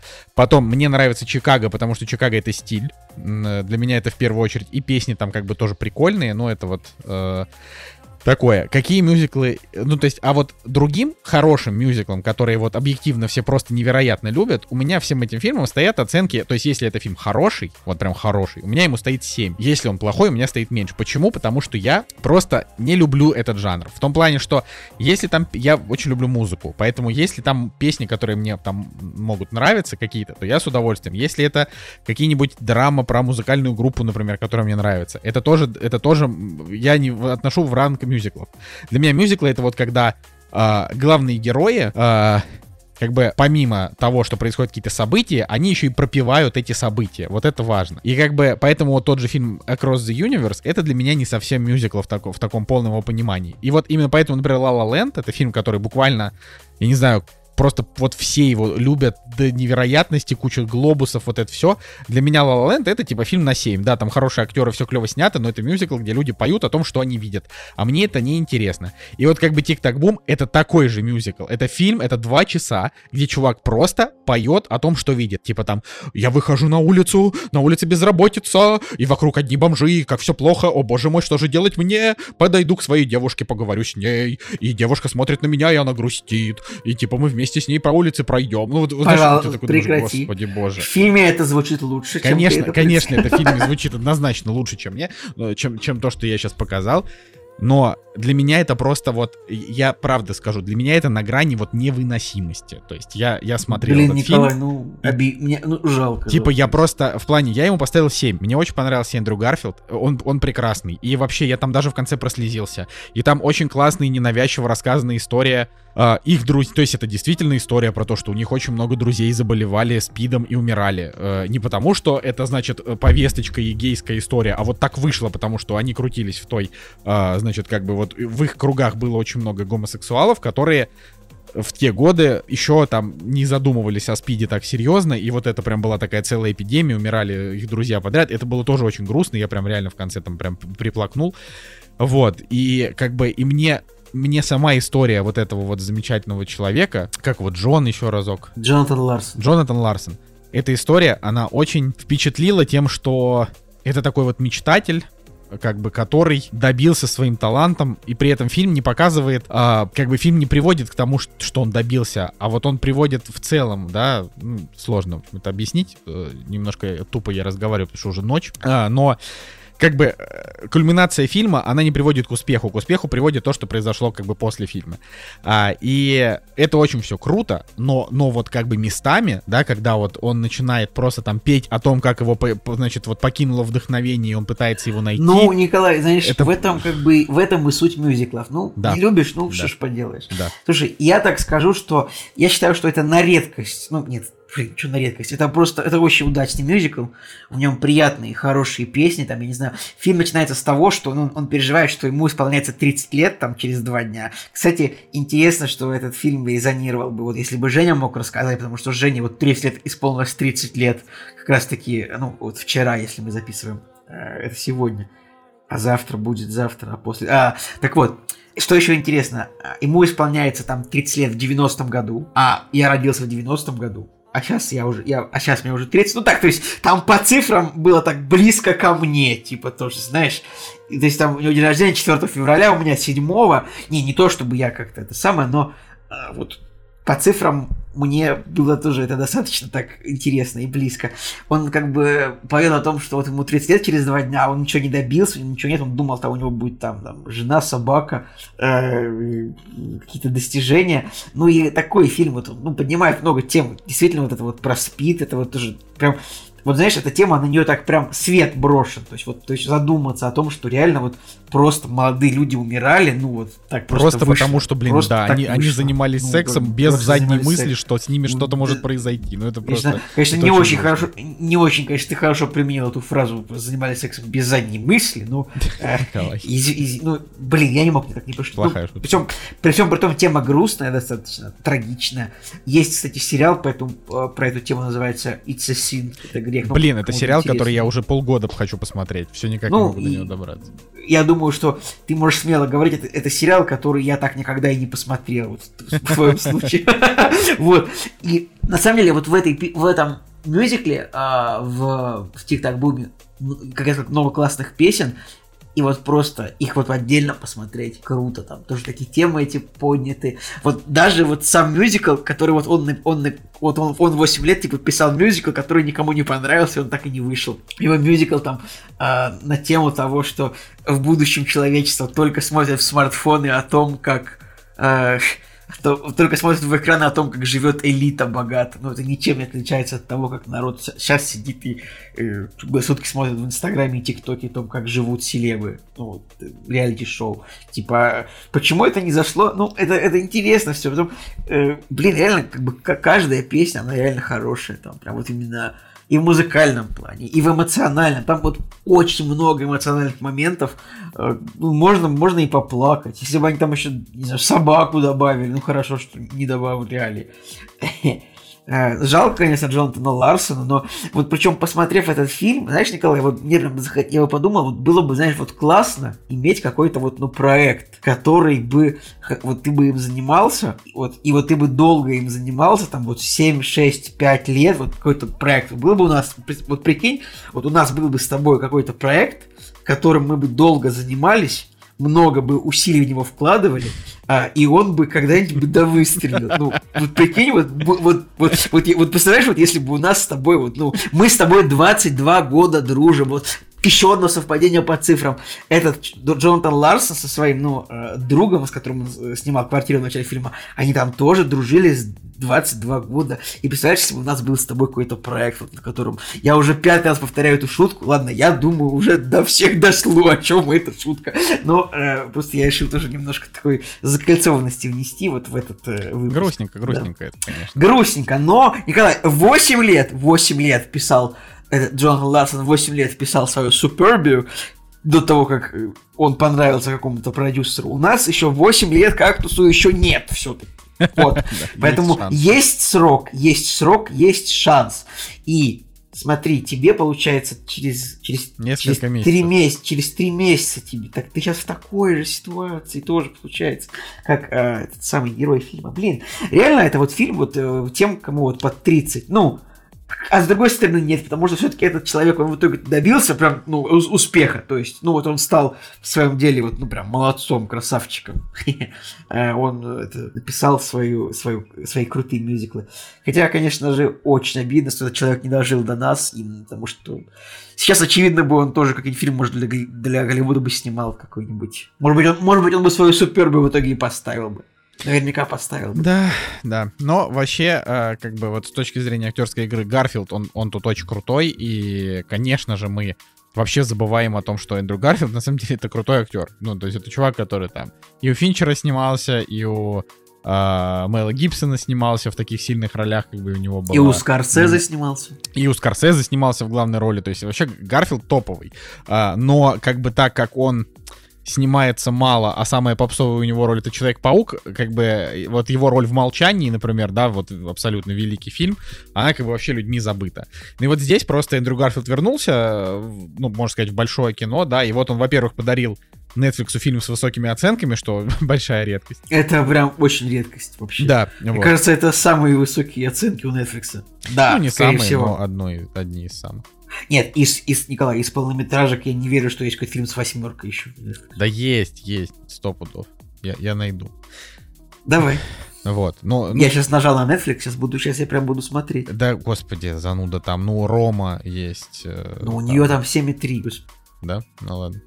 Ну, короче, высокие оценки. И вот э, что я хотел вообще еще рассказать а, в рамках вот этого вот э, мини-обсуждения фильма «Тик-так бум», это то, что на самом деле, а, когда вот я его смотрел и страдал от этих вот песен, потому что они были очень скучные, я, конечно, задумался о том, что вот для американцев вот культура э, мюзиклов, она вот такая же, как у нас про войну. То есть вот О, господи. не, ну в смысле, вот у нас просто очень любят там кино про войну, э, тематика войны, вот это все, а у них, а у них вот мюзиклы. Типа, давайте вот. э, и- Блин, то- я то бы, есть вот американцы реально да, я бы все-таки, я бы не стал сравнивать, наверное. У нас скорее любят про полицейских. А про войну у нас э, просто ну, легче снять, легче получить деньги вот от продюсеров, от государства. Я честно думаю, Может что это так. работает так. Вот. Может, А, да, культура мюзикла в Америке, она, конечно, крутая. Ну, я ничего не могу сказать, я мюзиклы американские не посещал, но они вот выходят, вот именно, вот мюзиклов вот именно в кино выходит ровно столько, сколько надо. Ну, типа, 2-3 больших мюзикла в год, а, наверное, постановок очень много, я не знаю.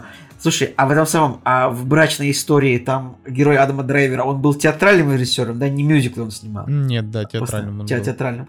Ну, в общем, да. В общем, да.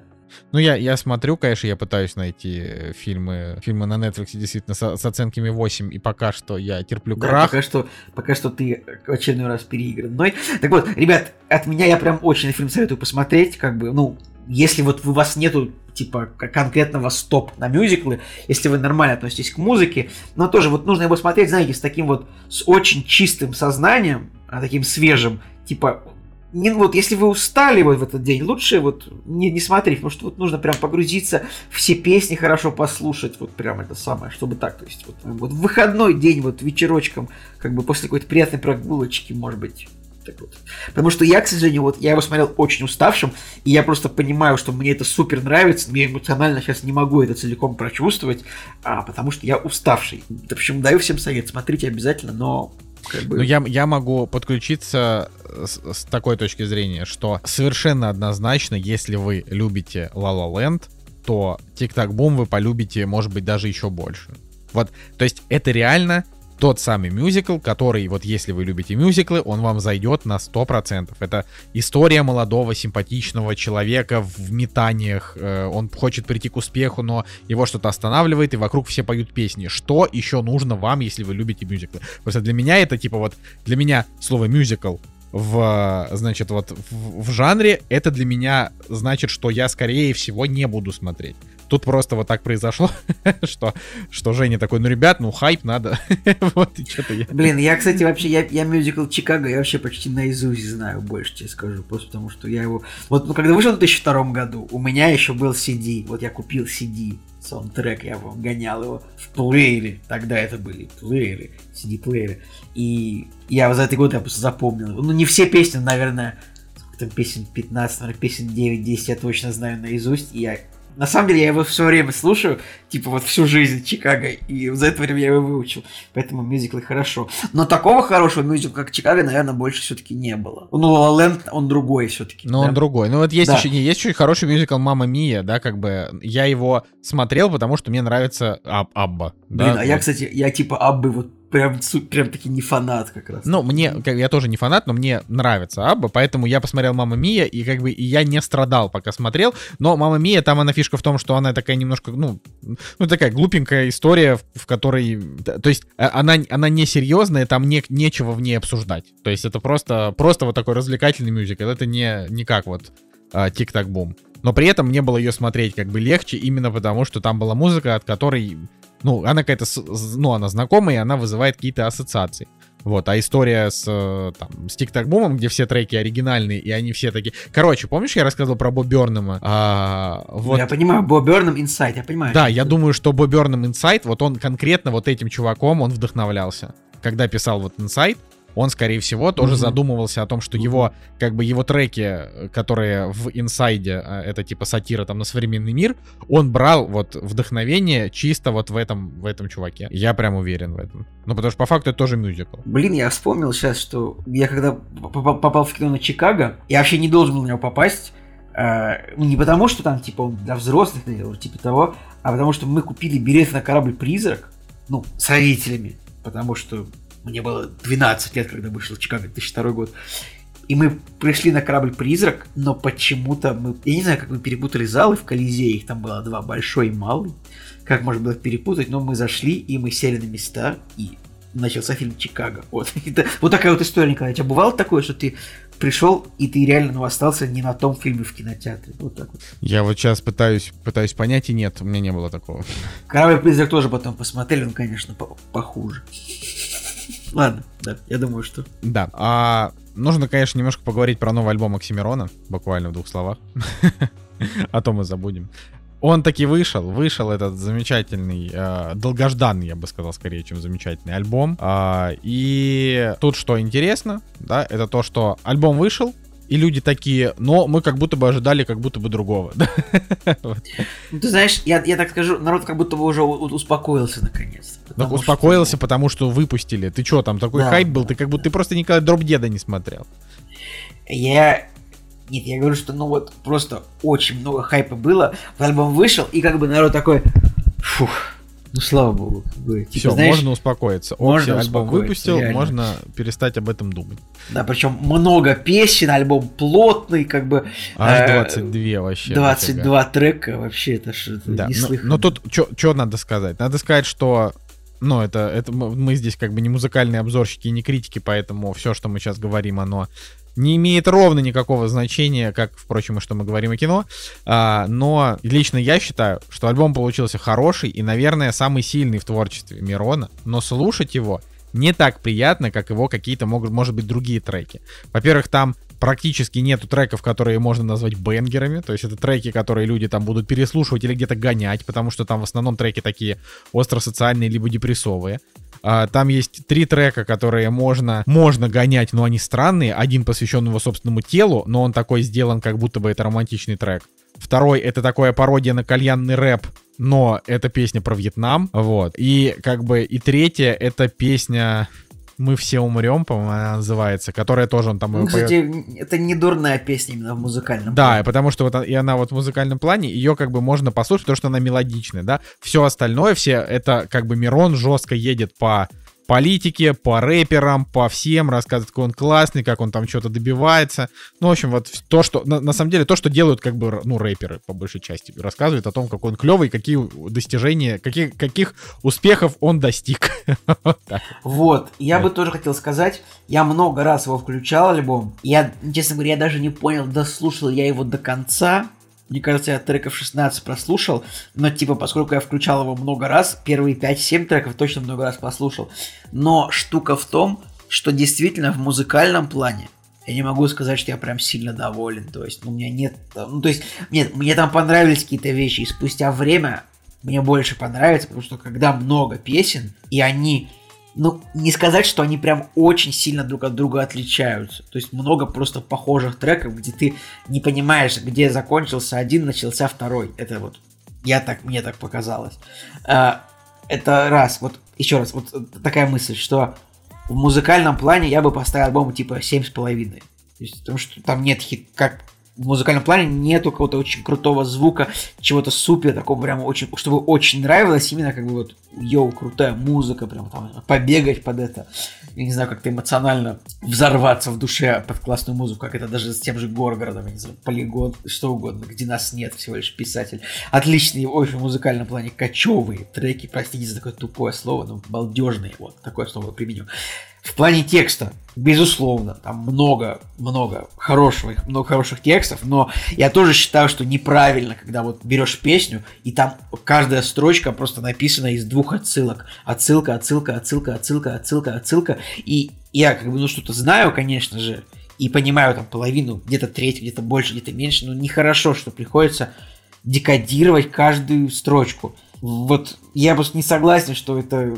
что там четыре там песни подряд, где приходят заниматься декодингом каждой строчки, иначе там это все будут просто, просто тарабашные, неясные. Ну, есть, я не говорю, что он слишком сложный, я говорю, что он написан так, что вот занимайтесь декодингом моих песен. Типа я э, очень умную вещь. Николай, написал. на самом деле, давай, давай будем честны. Декодинг песен э, с нового альбома Оксимирона произошел уже через полтора часа, как, с, с момента, как этот альбом вышел. Я зашел на Genius, и там уже все разобрали. Я, я так пон... что да, ты просто... Да, я понимаю, ну вот ты усложняешь, пацаны уже все сделали очень оперативно. Да я нет, я не говорю, что я сам должен это делать. Я говорю, все равно, ну, не, необходимо зайти и прочитать смысл песни. Причем не смысл песни, а смысл каждой строчки. Это нехорошо, я считаю, это скорее вред. Это скорее негатив для музыки. Ну, ладно, на самом деле классно, что альбом вышел, что много песен, как бы, что есть что послушать, есть какие-то новые мысли от Оксимирона, потому что ну, как бы, просто для музыканта тоже не очень хорошо, то, что он 4 года занимается только самолюбованием каким-то непонятным, в которое не входит написание новых треков. Ладно. Я, кстати, ради интереса, я решил послушать альбом, который, у которого больше прослушиваний в этом году, чем у «Красоты и уродства». Но он вышел раньше, но и, скорее всего, к концу года Оксимирон не догонит этот альбом. Он называется «Бандана», написали его... А чей это альбом? А, так, «Бандана» — это э, Кизару. И с ним еще какой-то молодой человек. Big Baby Tape, по-моему. Big Baby, да. ну, а... ну это это вот фрешманы типа 2017-2016 года какого. Ну да, то есть это, это типа не чуваки, которые сейчас, э, то есть они сейчас актуальны, но и Оксимирон сейчас актуальный. Просто они как бы, они это не вот эта вот новая волна чуваков, которые ток-ток появились, они уже как бы давно э, там музыку делают. Ну и вот они вот записали такой альбом, я его послушал, чтобы просто, э, ну, чтобы как бы, ну, типа там быть вообще в курсе, потому что я все-таки люблю рэпчик, и я в нашей тусовке первый начал его слушать и прорывался сквозь твой скептицизм и ненависть, как бы. а, и вот должен сказать, что, ну, альбом не, не супер. я просто, ну, типа, ну, ну, то есть вот, когда ты слушаешь Оксимирона, ты понимаешь, что ты слушаешь. Ты слушаешь, да, там много всякого а, у него есть и самолюбование и прочее, но, тем не менее, ты как бы слушаешь умную музыку а, с потоком действительно интересных каких-то вот аллюзий, аналогий, ты слушаешь это, и это интересно.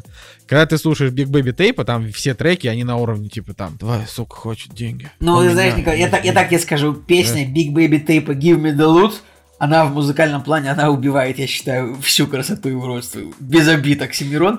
Но при, при всем при этом, наверное, все песни с Горгорода лучше, чем песни Give Me The Loot.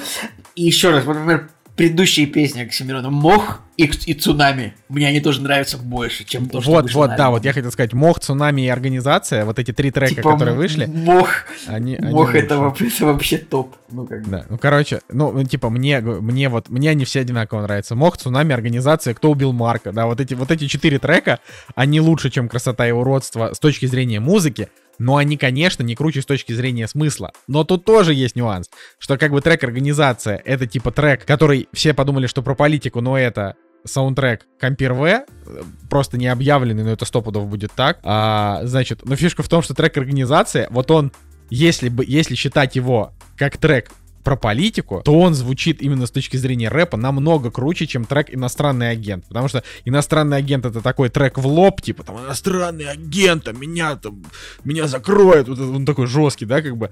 А вот организация, он такой метафоричный, но при этом там все понятно. И, ну, в общем, вот, вот я бы хотел, конечно, больше вот такого э, Мирона Яныча, такого чуть менее прямолинейного, чуть более как-то вот э, как-то абстрактного. Ну, ладно, такие дела.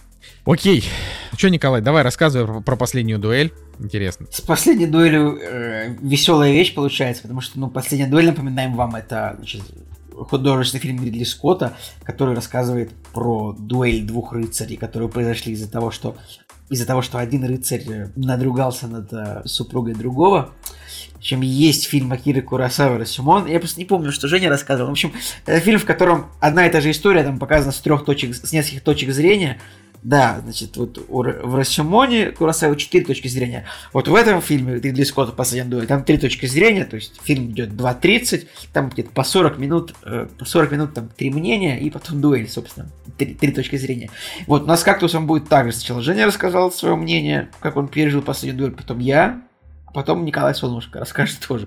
Ну, штука в том, что фильм хороший, это прям, ну, это вот эталонный фильм про рыцарей. То есть вот он прям такой в меру реалистичный, там без желтых гнилых зубов, но с натуральным там надеванием доспехов, я не знаю, с, с хорошо показанным, э, с хорошо показанной условной работой на ферме, уходом за лошадьми, вот этим вот всем, с, с хорошо показанным государственным вассально-феодальным устройством. И тут, наверное, можно только проанализировать причины провала. Ну, правда, такой фильм не нужен зрителю просто. 155 минут а, рыцарства. Просто, мне кажется, современный зритель, он, правда, больше хочет в смартфоны, э, утыкаться, чем это смотреть. Но мне понравилось, я как бы 7-8, даже не знаю, что поставить. Не, ну подожди, ну что значит 7-8? Блин, Николай, ну вот ты как будто начал забывать вообще значение оценок. 7 — это когда фильм норм, понимаешь? Э, Жека про этот фильм рассказывал, что... В общем, у меня многие знакомые сказали, что «Последняя дуэль» — это фильм года. Жека сказал, что это просто потрясающее сценарное кино. Ты говоришь, ну, 7-8. 7-8 — это значит, что это просто так себе, ну, норм. Типа, вот как фильм «Законопослушный гражданин». Фильм, который интересно смотреть, но концовка полный отстой. Вот это 7. Не, ну «Законопослушный гражданин» это прям боевичок, ты знаешь. А все-таки «Последняя дуэль» такой фильм с претензией на что-то. А, понимаешь, вот просто «Последняя дуэль» это фильм, который я бы never, ever, ever пересматривал снова. Вот просто ты такой думаешь, ну вот, нет, это я никогда не буду пересматривать. При всем при том, он очень хороший, прям актерский, постановочно, сценарно. Это, конечно, это прекрасно. А Джоди, там... Джоди Комер, это вообще классно, она клевая. Нет, она тут не клевая. Нет, клевая, почему у нее хорошая роль. Там очень, конечно, интересно то, как различаются мнения о том, что происходило вот, вот ну, с ее стороны, в принципе, там, это как бы само, само изнасилование, которое с ней случится. Ну, то есть, блин, это причем последняя дуэль, это фильм, сюжет которого пересказывается реально в трех предложениях. Это вот, наверное, рекорд. Просто как, не знаю, как трусливый Роберт Форд убил Джесси Джеймса, или наоборот, кто из них кого убил. Это, наверное, так, а Бен Аффлека тут много? Ну, его достаточно, он вот уморительный абсолютно.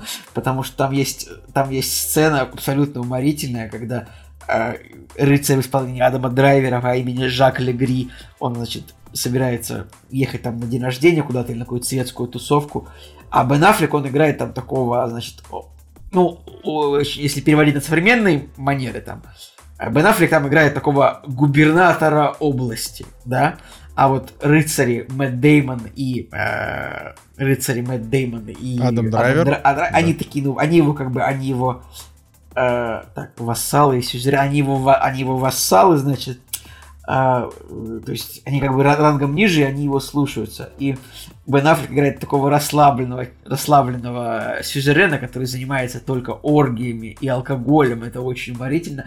То, что в какой-то момент Адам Драйвер предлагает ему, ну, поехали, вот мы сейчас собираемся вот на день рождения, на этот самый, куда-то там. А Бен Аффлек говорит такой, да я не поеду. Он такой, почему? Он говорит, ну тут ехать далеко холодно, а потрахаться мы можем и здесь. Это просто, просто меня, это меня дико развеселило в э, вот в общей конве очень серьезного, достаточно, ну, как бы грустного, трагичного, напряженного фильма.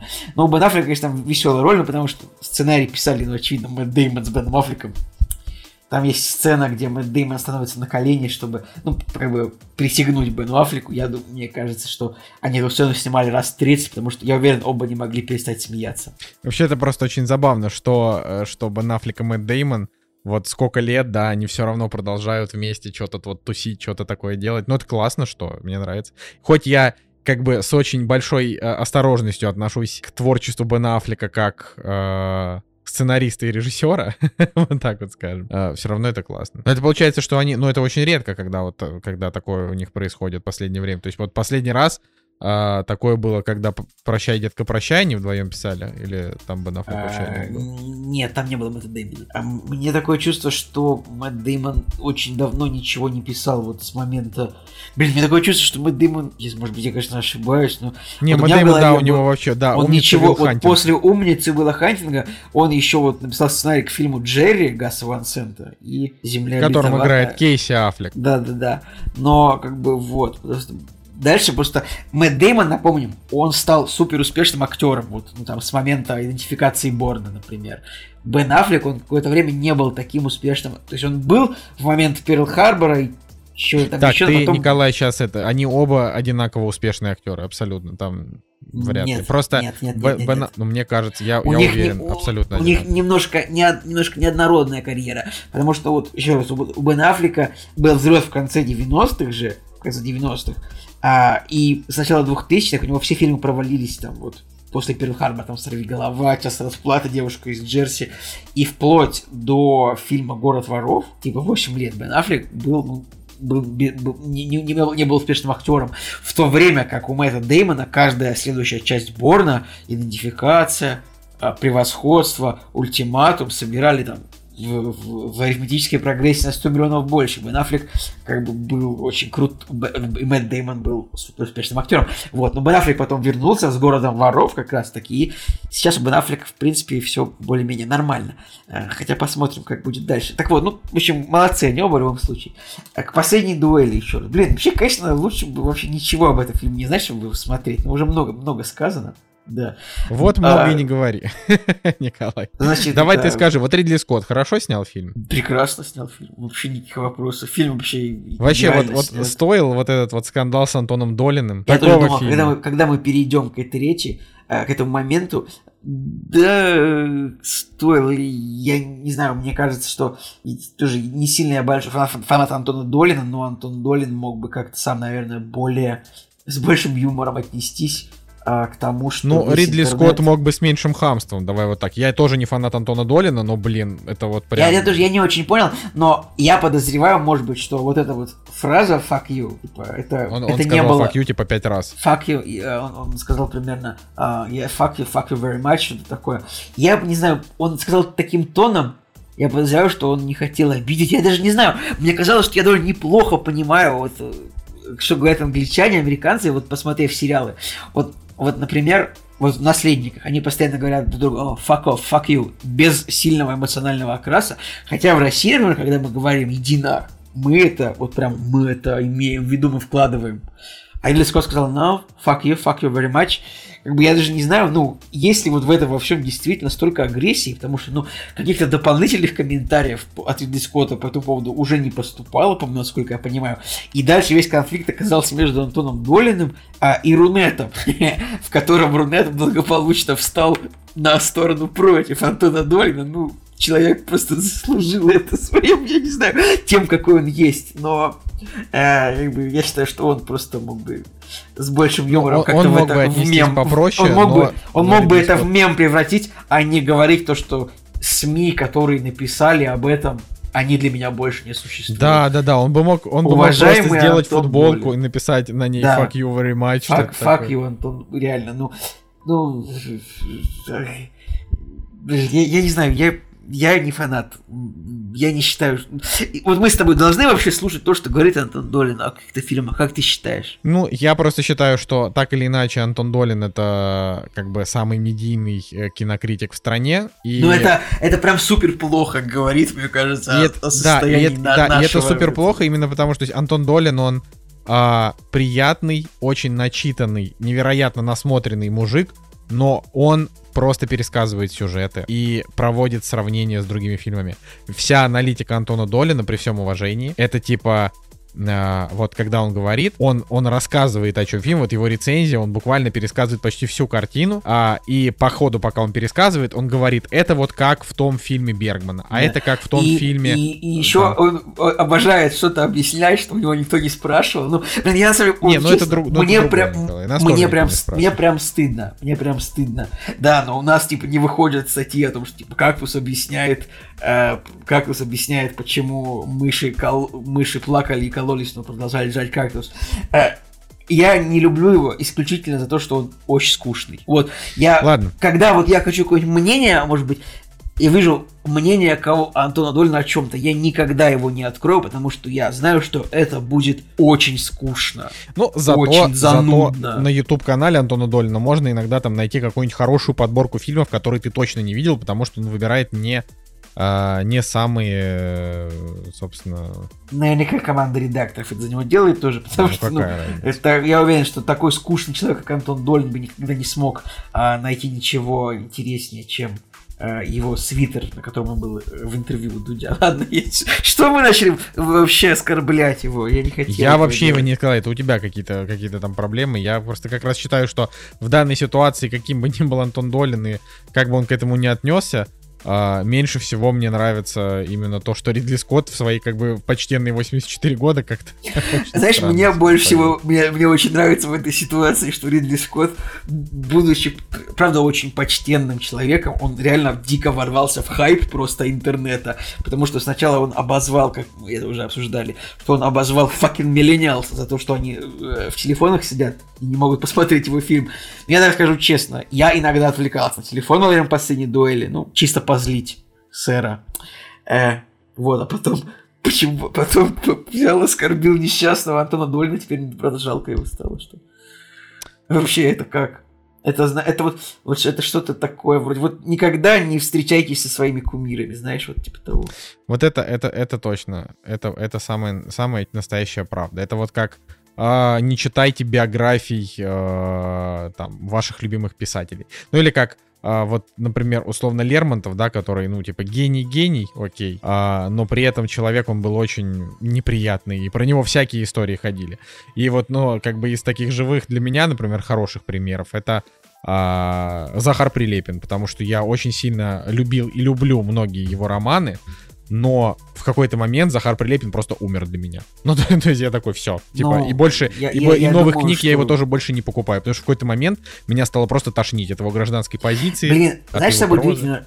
Удивительно, что Захару Пылепину сейчас всего 46 лет, а Да. не 65. Вот, а не как он вот он. Слушай, ну типа, как слу- бы, ну типа да, но просто э, это не, ну это не отнимает то, что он написал великую книгу Санька, великую книгу Обитель, э, ну типа Зла. там великую книгу патологии. Ну, то есть он очень много крутого написал, но вот когда начался Донбасс а, и Крым, вот тогда у Захара как бы от, от- отъехала кукуха. И с тех пор вот я просто не могу. Я, ну, да. Блин, ты понимаешь, что это началось, получается, сколько? 7 лет назад, да? 7. Захару Пилипину было 38, то есть... Ну, вот ему было что, ну, 38, он поехал воевать на Возраст, Донбасс. ты понимаешь, что возраст сумасшествия потенциального, он очень близок уже у нас с тобой. Николай, я думаю, что так как мы, мы с тобой э, два человека, давай, ну, как бы на минуточку еще, Женя, э, как бы ра- равный соведущий, настроя э, 30-летних мужчин, ты, ты даже за 30, я еще под 30, да, А, и мы как бы по какой-то непонятной никому причине 6 лет,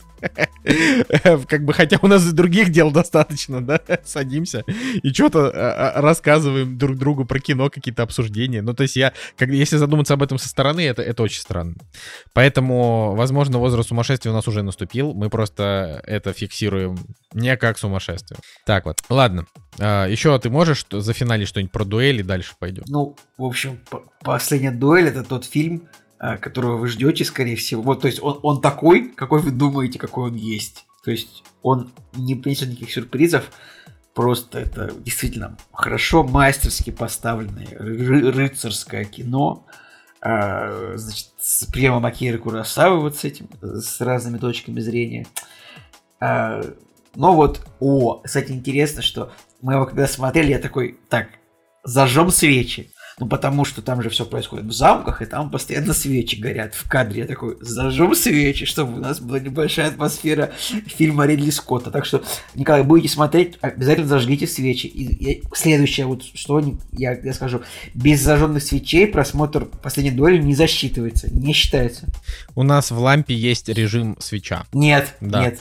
Там он, он так мерцает немножко. Николай, свечки должны быть такие, чтобы в комнате немножко церковью пахло, чтобы э, это самое, А, то есть с такое... ладаном, да, такие Сла- прям. ну Ну, вот. где я тебе их возьму, Николай, мне в церковь идти для, для, для Да, таких раскладов? почему? Да, да, лю- господи, любые свечи ты купи себе, просто они будут всё пахнуть воском. господи. Ой, господи, как Э, много чтобы- условностей. Чтобы вот обязательно, чтобы пахло как вот в церкви, чтобы вот там, быть, батюшка... э, Да-да, ладно. И батюшку тоже позвать, чтобы мы вместе Ну, посмотрели. Ну, можно, да. Можно, и вместе посмотрим, потом еще разберем, сделаем разбор. Ой, окей. Ну, это должен быть, должен быть какой-то протестант или... э, Ну, короче, Николай, вот я так скажу, ты, э, ты вот фильм вообще просто анти продал, потому что Жека вот фильм продал, а ты как бы наоборот все испортил. А я, а я, а я, а я, а я что, первый человек, который фильм анти продал? Дисней так-то тоже миллионов на 70 фильм анти продал, то что ну, никто не пошел, поэтому я, почему должен? Нет, ребят, понимаешь, х- хорошее кино, но мне, я такой человек, мне хочется веселиться, мне хочется веселья. И я получил большое удовольствие от просмотра, но я не могу о фильме также серьезно рассказать и при этом получить удовольствие. Я хочу от своих рассказов получать удовольствие. Например, от рассказов Антона Долина я не получаю удовольствия вообще. Вот, поэтому, поэтому, друзья, последний дуэль обязательно смотрите, как бы свечки, значит, ставьте в квартире. Убираем телефоны в ящик, вот, и смотрим последнюю дуэль, все вместе. Договорились. Вот. Окей. А, ну что ж, под конец, в самом конце, я расскажу про фильм, который называется «Выбор оружия». Это документальное кино с HBO или на HBO, которое я посмотрел в медиатеке.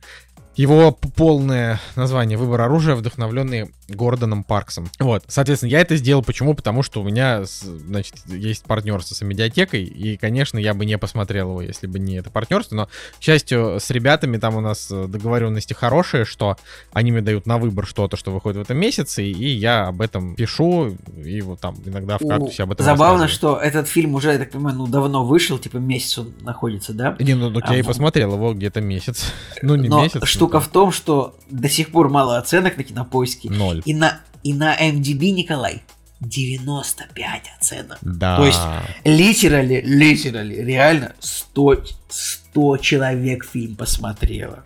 При этом, понимаешь, фильм и на русский перевели как бы, с, ну, г- голоса- голосами, и э, еще и субтитр там есть. Ну, то есть, в плане, о, и как бы, ну, очевидно, что медиатека его закупили, да, чтобы, чтобы его посмотреть, потому что это HBO Original, как бы. Ну, понятно, что там у медиатеки есть какой-то, я так предполагаю, это сейчас просто из головы я беру мысли, что есть какой-то там, условно, контрольный пакет, они там платят в год какую-то сумму за то, что им там присылают в год 20 новых документалок, там вот это все, но не все, что выходит на HBO, автоматически идет на медиатеку. Ну или, например, там на HBO Max, ну ты знаешь эту историю. То есть может быть то, что идет с HBO, автоматически идет в медиатеку, а с HBO Max точно нет. Ну, короче, неважно. А, и вот как бы вот у нас есть выбор оружия. Почему я решил его посмотреть? Я сразу скажу, потому что вообще нет времени на сериалы. Вот. И я подумал, что там в этом месяце я у себя там в телеграм-канале расскажу вот про такую документалку. Это будет объективно и честно. И, короче, мне прям понравился очень фильм. Очень понравился. Я очень советую вам посмотреть этот фильм. А, по какой причине? Значит, Гордон Паркс, кто это такой? Это, значит, чернокожий мужик, уже умер, а, который, значит, у него невероятно интересная судьба. И э, и чтобы просто долго про это не рассказывать, значит, он там в детстве он пережил вот эти вот классические э, там лишения черных в Америке, то есть там прошел через расизм, через тяжелую работу и так далее, и так далее. Ну, в общем, вот, действительно там было тяжело, я это не умоляю, но как бы тогда там всем ребятам было непросто. И в какой-то момент он, значит, э, открыл в себе талант к фотографии и устроился работать в Time. Если я сейчас э, могу... Да, простите, в Live. Да, э, значит, и э, это было очень забавно, что он был, по-моему, единственным вообще чернокожим в редакции Life, и там была куча фотографий, где вот он, э, знаешь, там вот э, о- общая фотка, э, там, не знаю, 100 белых человек и один вот он. А, И это как бы, это, это, ну, это очень большое достижение уже в первую очередь, что он там не, не был на каких-то хреновых работах, а вот он а, устроился а, фотографом и он делал невероятно крутые э, остро-социальные репортажи и вообще прославился он в первую очередь тем, что Значит, вот он фотографировал чернокожих так, как не фотографировали их никогда. Потому что когда белые фоткают черных, э, они их фоткают в основном для каких-то криминальных хроник или там э, репортажи жизни из гетто. Ну, вот такое, знаешь, вот как бы всегда все эти фотографии выглядят, ну, э, Ну, я, я не про то, как это происходит сейчас, конечно, я про то, как это происходило там в 50-е, в 60-е, в 70-е годы, в 40-е. Ну, то есть белый, белый чувак, какой-нибудь фотограф, приезжает, я не знаю, в какой-нибудь Гарлем, а, и там на него чернокожие смотрят с непониманием, презрением, потому что у них все дерьмово, ну, вот как так, да, и получается такие, такие себе фотографии. А Гордон Паркс это, как, это свой чувак. И вот он делал э, фоторепортажи из жизни чернокожего населения так, что это, наконец-то, как бы это всколыхнуло весь мир. Все такие, во, нифига себе, вот это он делает. У него есть там совершенно потрясающий а, значит, э, репортаж, когда он целый месяц или даже три, до, три месяца он жил э, с главарем одной гарлемской банды. И он прям снимал его и в моменты, когда он там на людей нападает, и в моменты, когда он с семьей тусуется и с детьми играет. Ну, короче, это, это прям супер ценно. Потом он, а, он там тусовался со всякими известными тоже чуваками. Он а, там тоже там прибился, ну, тоже все ради репортажа, а, к группировке, как же она называется-то? Как это... Черные пантеры. Не-не-не, не, не черные пантеры, там есть такая исламистская группировка, а, у которой Я Малкольм бы на всякий X... случай, на, на всякий случай я бы не стал название приносить, вдруг она... Не-не-не, да Николай, господи, успокойся, она уже ее не существует. Ну, надоел, ну реально. Вот это... а, а, ты, а ты считаешь, что несуществующие, но считающиеся экстремистскими а, группировки можно упоминать, не упоминать. Упоминать можно что угодно, короче. Значит, вот Малкольм Икс, э, это вот с, с ним, значит, тусовался тоже, в том числе с ним и с его последователями, э, тусовался наш Гордон Паркс. Сейчас я скажу, как называется. Э, это, значит, организация. Это называется Нация Ислама. И э, Нация Ислама это не никакая там не радикальная организация, она абсолютно в, в Америке нормально существовала, но у нее было как бы два лидера. Один был вот этот Малкольм Икс, второй там был еще один какой-то древний чувак, э, Элайджа Мухаммад. Да, и, значит, в какой-то момент Малкольм Икс там покинул э, нацию ислама, потому что у него были очень злобные высказывания в отношении буквально всех, ну, условно, там, а, у, у, убивают Кеннеди, и Малкольм Икс там пишет об этом, ну, так и надо. Ну, типа. А, значит, а в нации ислама, ну, там, приносят э, там его жене соболезнования, присылают ей там письмо. Вот, а, и, короче, вот Гордон Паркс, он э, он с этими, со всеми людьми проводил время, он их фотографировал, и это, ну, это прям очень интересно. То есть у чувака очень крутая, очень такая насыщенная жизнь. Вот. И, значит, этот фильм, он же называется не просто так «Выбор оружия», вдохновленный Гордоном Парксом. Там помимо, само, значит, биографии Паркса, там еще рассказывается и о молодых современных фотографах, чернокожих, естественно, которые вот пытаются сейчас нынешнюю жизнь сделать лучше с помощью вот своей, значит, фотографии. И тут тоже про них говорят. Они, конечно, там менее интересные, чем Паркс, потому что это по факту просто черные чуваки, которые фотографируют черных чуваков, но это как бы э, это тоже клево. Некоторые проекты из тех, что они делают, они достойны внимания, но это просто как бы они не культовые, просто вот современные такие э, как бы современные в своем роде, такие медийные немножечко фотографы. Вот, что еще интересно про Паркса, так это то, что чувак, вот он такой, ну вот у тебя, я не знаю, нарисовался, слушал ли ты, что я сейчас рассказываю, нарисовался конечно, конечно, образ в голове, слушаю, что слушаю. вот мужик, вот он был, как бы, он там в 70-х годах, он уже был старый, грубо говоря, понимаешь? Ну, то есть это вот э, чел, который я сейчас вот скажу просто, чтобы вот быть это, он родился в 1912 году, а умер в 2006 в возрасте 93 лет. И вот он был уже старый, когда в 70-е годы он начал снимать Black Exploitation Movie. Представляешь? То есть он такой хренак и снял Шафта. Если ты помнишь такой фильм Шафт. Конечно, я, я помню только современные итерации да. Шафта. Я даже не знал, что существует какой-то старый Шафт. А, подожди, ты не знал? Ну, короче, вот... Ну, я не знал. Вот до того, как ты мне сказал, что... Я не, Хорошо, не вот суще- существует старый Шафт, и прикол именно в том, что э, старый, старый, тот самый первый шафт, который был снят в 71 году, э, где там играл этот Ричард Раунд 3, который в новом шафте тоже играет деда, вот тот, который мы с тобой обсуждали, не помню там, или мы не обсуждали, или я про него рассказывал, я не помню уже. Ну, в общем, суть в том, что тот мужик, который играл первого шафта, он еще жив, ему 79 лет. Второго шафта играл Сэмюэл Джексон в 90-е годы. И третьего шафта играет там какой-то молодой хрен, он вообще никому не интересен. Ну вот. И вот Гордон Паркс снял первого шафта, потом он снял еще второго шафта, потом он еще снял Суперкопы. Ну, в общем, он вот снял несколько таких фильмов, но потом быстро на это дело забил, но по факту он был одним из отцов еще фильмов жанра Black Exploitation. И это прям прикольно. Ну, вообще, Николай, ты немножко не прав. Сэмюэл Джексон играл в, в, в, в обоих новых шафтах. То есть там да, да, да сын уже был. Да, он играл, я говорю к тому, что типа основного Шафта играл в первом фильме, тот, который уже дед, во втором Сэмюэл Джексон, а в третьем они все трое были, да. Третий это как бы Прикольно. вот такая история. И как бы, и это, ну, это хорошее кино, э, вот своего жанра, прикольное, мне, я, я с него как бы угорел. Но мне было очень интересно смотреть эту документалку, именно потому что она рассказывает вообще нетипичную историю мужика, который, во-первых, супер интересный, во-вторых, он супер смелый, в-третьих, он еще такой не выскочка, ну, как бы, не такой, знаешь, вот как, там, конечно же, конечно же, конечно же, в фильме был наш любимый Спайк Ли, который там несколько раз там сидел и такой, йо, йо, Niggers one, one, motherfucker. Ну, знаешь, вот это все. Короче, но, э, типа, если просто закрыть глаза на то, что Спайк Ли, как обычно, там, орал о том, как все, как все клево, а, какие они, какие, какие они мол- молодцы, ну, просто немножко не обращать внимания на психопата, а, можно сказать, что это, ну, типа, одна из лучших там документалок, что я видел в этом году, хотя не очень много их смотрел. Вот, а, это правда. Просто потому, что это очень интересная история жизни, э, реальная, вот.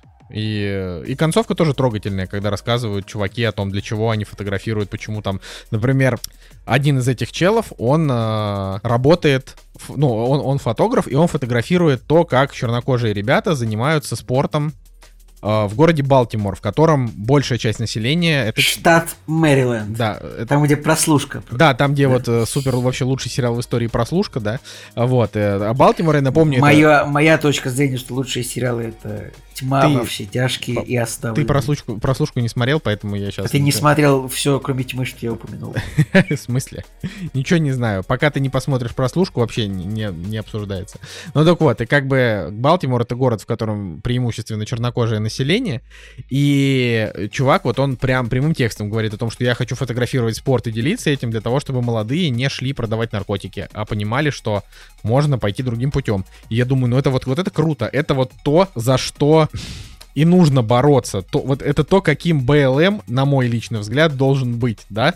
Потому ну что... давай, Николай, иди по- поучи чернокожих, как им за свои права бороться. Нет, При ну, всем смысле, том, ты, ну, конечно, ну что, конечно, у меня ты есть прав, взгляд. но- Ну, в смысле, у меня есть вот мой, мой взгляд такой, что агрессией вы ничего не добьетесь, а помощью своим вы добьетесь многого, понимаешь? И вот это, вот это классно. А мне кажется, агрессии они всего добились, но, по крайней мере, организаторша, одна из главных, организаторша БЛМ купила себе какой-то шикарный особняк. 20, недавно. 20 домов и да, и хорошо живет. Но, короче, вот я просто говорю о том, что типа за, за своих нужно вот так вот биться, мне кажется. А за своих среди чужих? А за своих среди чужих никак не нужно биться, потому что времени мало. А, вот, я все. Слушай, ну, любопытно. Ты, тебе понравилось вообще? То есть, Да, ну, да, мне очень понравилось. Мне все, на самом деле, я, конечно, про Спайка Ли, э, я, я как обычно так, пар- его там несколько раз, но он там ничего такого не делает. Он просто рассказывает, просто Спайк Ли режиссер фильма Малкольм Икс, поэтому э, они не могли Николай, а почему фильм называется «Выбор оружия» вообще? Потому что выбор, ну потому что как бы вместо того, чтобы выбрать э, оружие и пойти стать гангстером, э, этот чувак выбрал э, фотоаппарат, и э, очень многого добился как бы в, борь- в борьбе за права чернокожих. Вот. Ну, хорошо. Да. Ну, то есть, но, но это как, понимаешь, но это фильм, вот он не про не про борьбу с расизмом вообще. То есть тут, тут просто рассказывают о том, что чуваки жили плохо. И вот, а, а ну на самом деле там тоже, вот вкратце тоже еще сказать, что там показывают его фотографии, и фотки-то очень классные. То есть там прям есть такие кадры, от которых аж сердце дрожит. Вот, понимаешь, вот насколько он молодец. Поэтому я готов сказать, что Гордон Паркс был великий человек, однозначно. Это прям, это очень сильно. Но это как, знаешь, вот есть э, сейчас такой фотограф, Дмитрий, как же его зовут-то в Инстаграме, Десим, да, Дмитрий Марков, который вот типа рекла- э, Который фотографирует... был, был у Дудя. Ну да, он там был у Дудя, который вот на, типа, на iPhone фотографирует вот эту вот русскую хтонь, и как бы казалось бы просто на iPhone, но он такие кадры ловит, которые прямо такая чистая Русь, которая вне Москвы там и Петербурга, и у него это очень хорошо получается. Вот, и мне кажется, что это такое какое-то вдохновение, в том числе Парксом тоже могло быть, потому что, ну вот, он, он видит вот, э- вот этих людей такими, вот какая сейчас страна, да, он как бы не глянцевый. Это, ну, это же прикольно. Короче, классно. Вот, э, вот это, это все. Так что. Вот как Николай, ты же как бы в своем роде, ты же был э, топ-звезда э, концертной фотографии со своими вот этими рейдж Ну, фото, вот это все, как бы в старые, в старые годы. Вот у тебя там был свой взгляд на концертную фотографию, как она должна быть. Ну, Вот. в, э, вот в, в моей скажем, как, как карьере, как бы вот именно вот тех фотографий, которые я бы хотел, чтобы на весь публике. У меня были, да, какие-то моменты, что э, Спасибо, что ты упомянул. Действительно, концертная фотография в своре у меня получалась неплохо. И можно так сказать, что вот среди там 10 тысяч людей, которых интересовала фотография в Санкт-Петербурге, может быть, я, правда, был небольшой звездочкой, но, не знаю, потом у меня какие-то пейзажи были симпатичные. Ну, я как бы, э, как бы не претендую ни на какие лавры в данный момент, потому что, ну, всякое бывает, но да, это вообще э, ты у меня это спросил, чтобы я что сказал. Да, я красавчик, вообще отличный фотограф. Ну, был, а теперь, ты, а теперь ты ну, коммерческий, коммерческий ну, лов. Блин, Нет, типа, я хотел сказать, что вот раньше было так, сейчас так, ну все, просто... Э, времена, типа, у тебя тоже был, да, у тебя тоже нужно. Я, я, хот... я хотел сказать, что у тебя тоже был взгляд, э, как бы, когда ты занимался творчеством, у тебя был свой взгляд на что-то. Когда ты перестал заниматься творчеством, а ты сейчас, ну, как бы фотограф коммерческий, коммерческой съемки. А, и когда... Эй, я, я тоже занимаюсь творчеством, эй, неправда, ты меня сейчас обидел и унизил, ну ладно, О, я просто меньше им занимаюсь. Ну, короче, ну, ты занимаешься... Вот, хорошо, кактус — это творчество? Да. Ну, кактус — это не творчество. Кактус — это... Кактус — это скорее какая-то вот сублимация, понимаешь? Э, не знаю, типа, если называть творчеством все, что ты делаешь вообще абсолютно, ну давай я скажу, моя работа это тоже творчество. Ух, как я тендер это закрываю. Ну, не, это, это не творчество, скорее телеграм-канал твой творчество. Ну, телеграм-канал это действительно творчество, но оно тоже такое, знаешь, ну я к тому, что а, вот типа у тебя была концертная фотография, она была там с каким-то авторским взглядом и прочим. Сейчас у тебя есть тоже твой авторский взгляд, никуда не делся, но фотографии уже мень, меньше творчества, больше, как бы это сказать, больше ремесло, да, наверное. Это правда. Вот. И, ну, и, и между этим есть разница. И вот как бы то, что делал вот этот вот Паркс, да, это вот то, тоже интересно посмотреть, где у него творчество, где у него ремесло, потому что он, естественно, занимался и просто коммерческими съемками. Он там фотографировал какую-то белую модель, с которой они дружили. Там тоже были какие-то такие ну, э, истории интересные. В общем, может быть, тебе это будет интересно именно как фотографу, который разные степени вот этого всего проходил, потому что я, как человек, который не умеет фотографировать, мне это абсолютно вообще...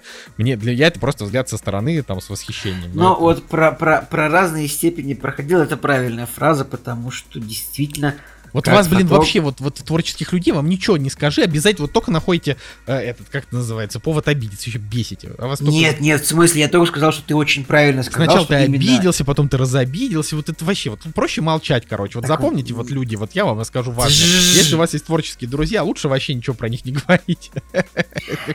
Нет, я, я хочу сказать, что ты правильно сказал, потому что действительно очень разные стадии, потому что, ну, я как бы скажу за себя, я как бы и не стал, ну как, как не стал, типа можно не, вы, не стал каким-то известным или типа того фотографом, ну просто потому, что меня постоянно метало в разные стороны, и, а, и как бы, ну вот, как сказать, э, ты вот в каком-то виде творчества ты все-таки обычно можешь получить какую-то, я не знаю, популярность, а, только если ты делаешь вот в этом в этом моменте ты как бы бьешь вот только в, в, в одну эту самую. Может быть, если бы я все эти 10 лет, которые занимаюсь, если бы я продолжал концерты фотографировать, я бы, ну вот, сейчас бы что-то, может быть, чем-то и лучше был, чем я есть. Но просто я в какой-то момент я понял, что ну вот у меня сейчас не лежит душа, вот не лежит. Я вот сейчас, мне сейчас больше интересно какой-то вот попутешествовать, какой-то пейзаж, пейзажи поснимать. И пейзажи мои тоже люди смотрелись прекрасным этим самым.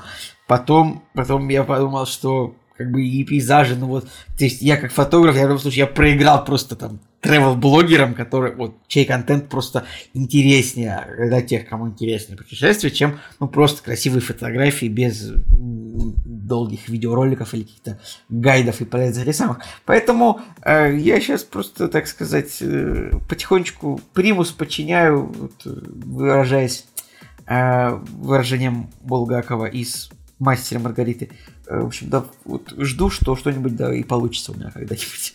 Как, э, не то чтобы я жду, конечно, я что-то для этого, но, в общем-то, Джонатан Ларсон, конечно, вот мотивировал своим фильмом нас сегодня, я считаю. Да. Ладно, я думаю, что мы можем на этой неделе закончить наш подкаст. А, и в целом, я думаю, что он был интересный, а Настя вырезала все наши эки и оки. Обязательно. Да, вот. И на следующей неделе встретимся снова, чтобы обсудить кино. Пока еще не знаем какое. Наверное, что-то да выберем. Обязательно. А, ну подождите. Конечно, к следующей неделе, наверное, у кого-то из вас уже будет просмотрен Человек-паук, а, а я-то пойду только после записи подкаста, и я буду просто ненавидеть вас. Вот это вот, вот это важно. Просто Важно. Вот. Следующая неделя будет неделя ненависти. И Матрица, конечно, на следующей неделе тоже это надо все смотреть. Вот, ладненько. Все, всем пока. Меня зовут Николай Солнышко Меня зовут Николай Цугулиев. и Кактус. До следующей недели. До свидания.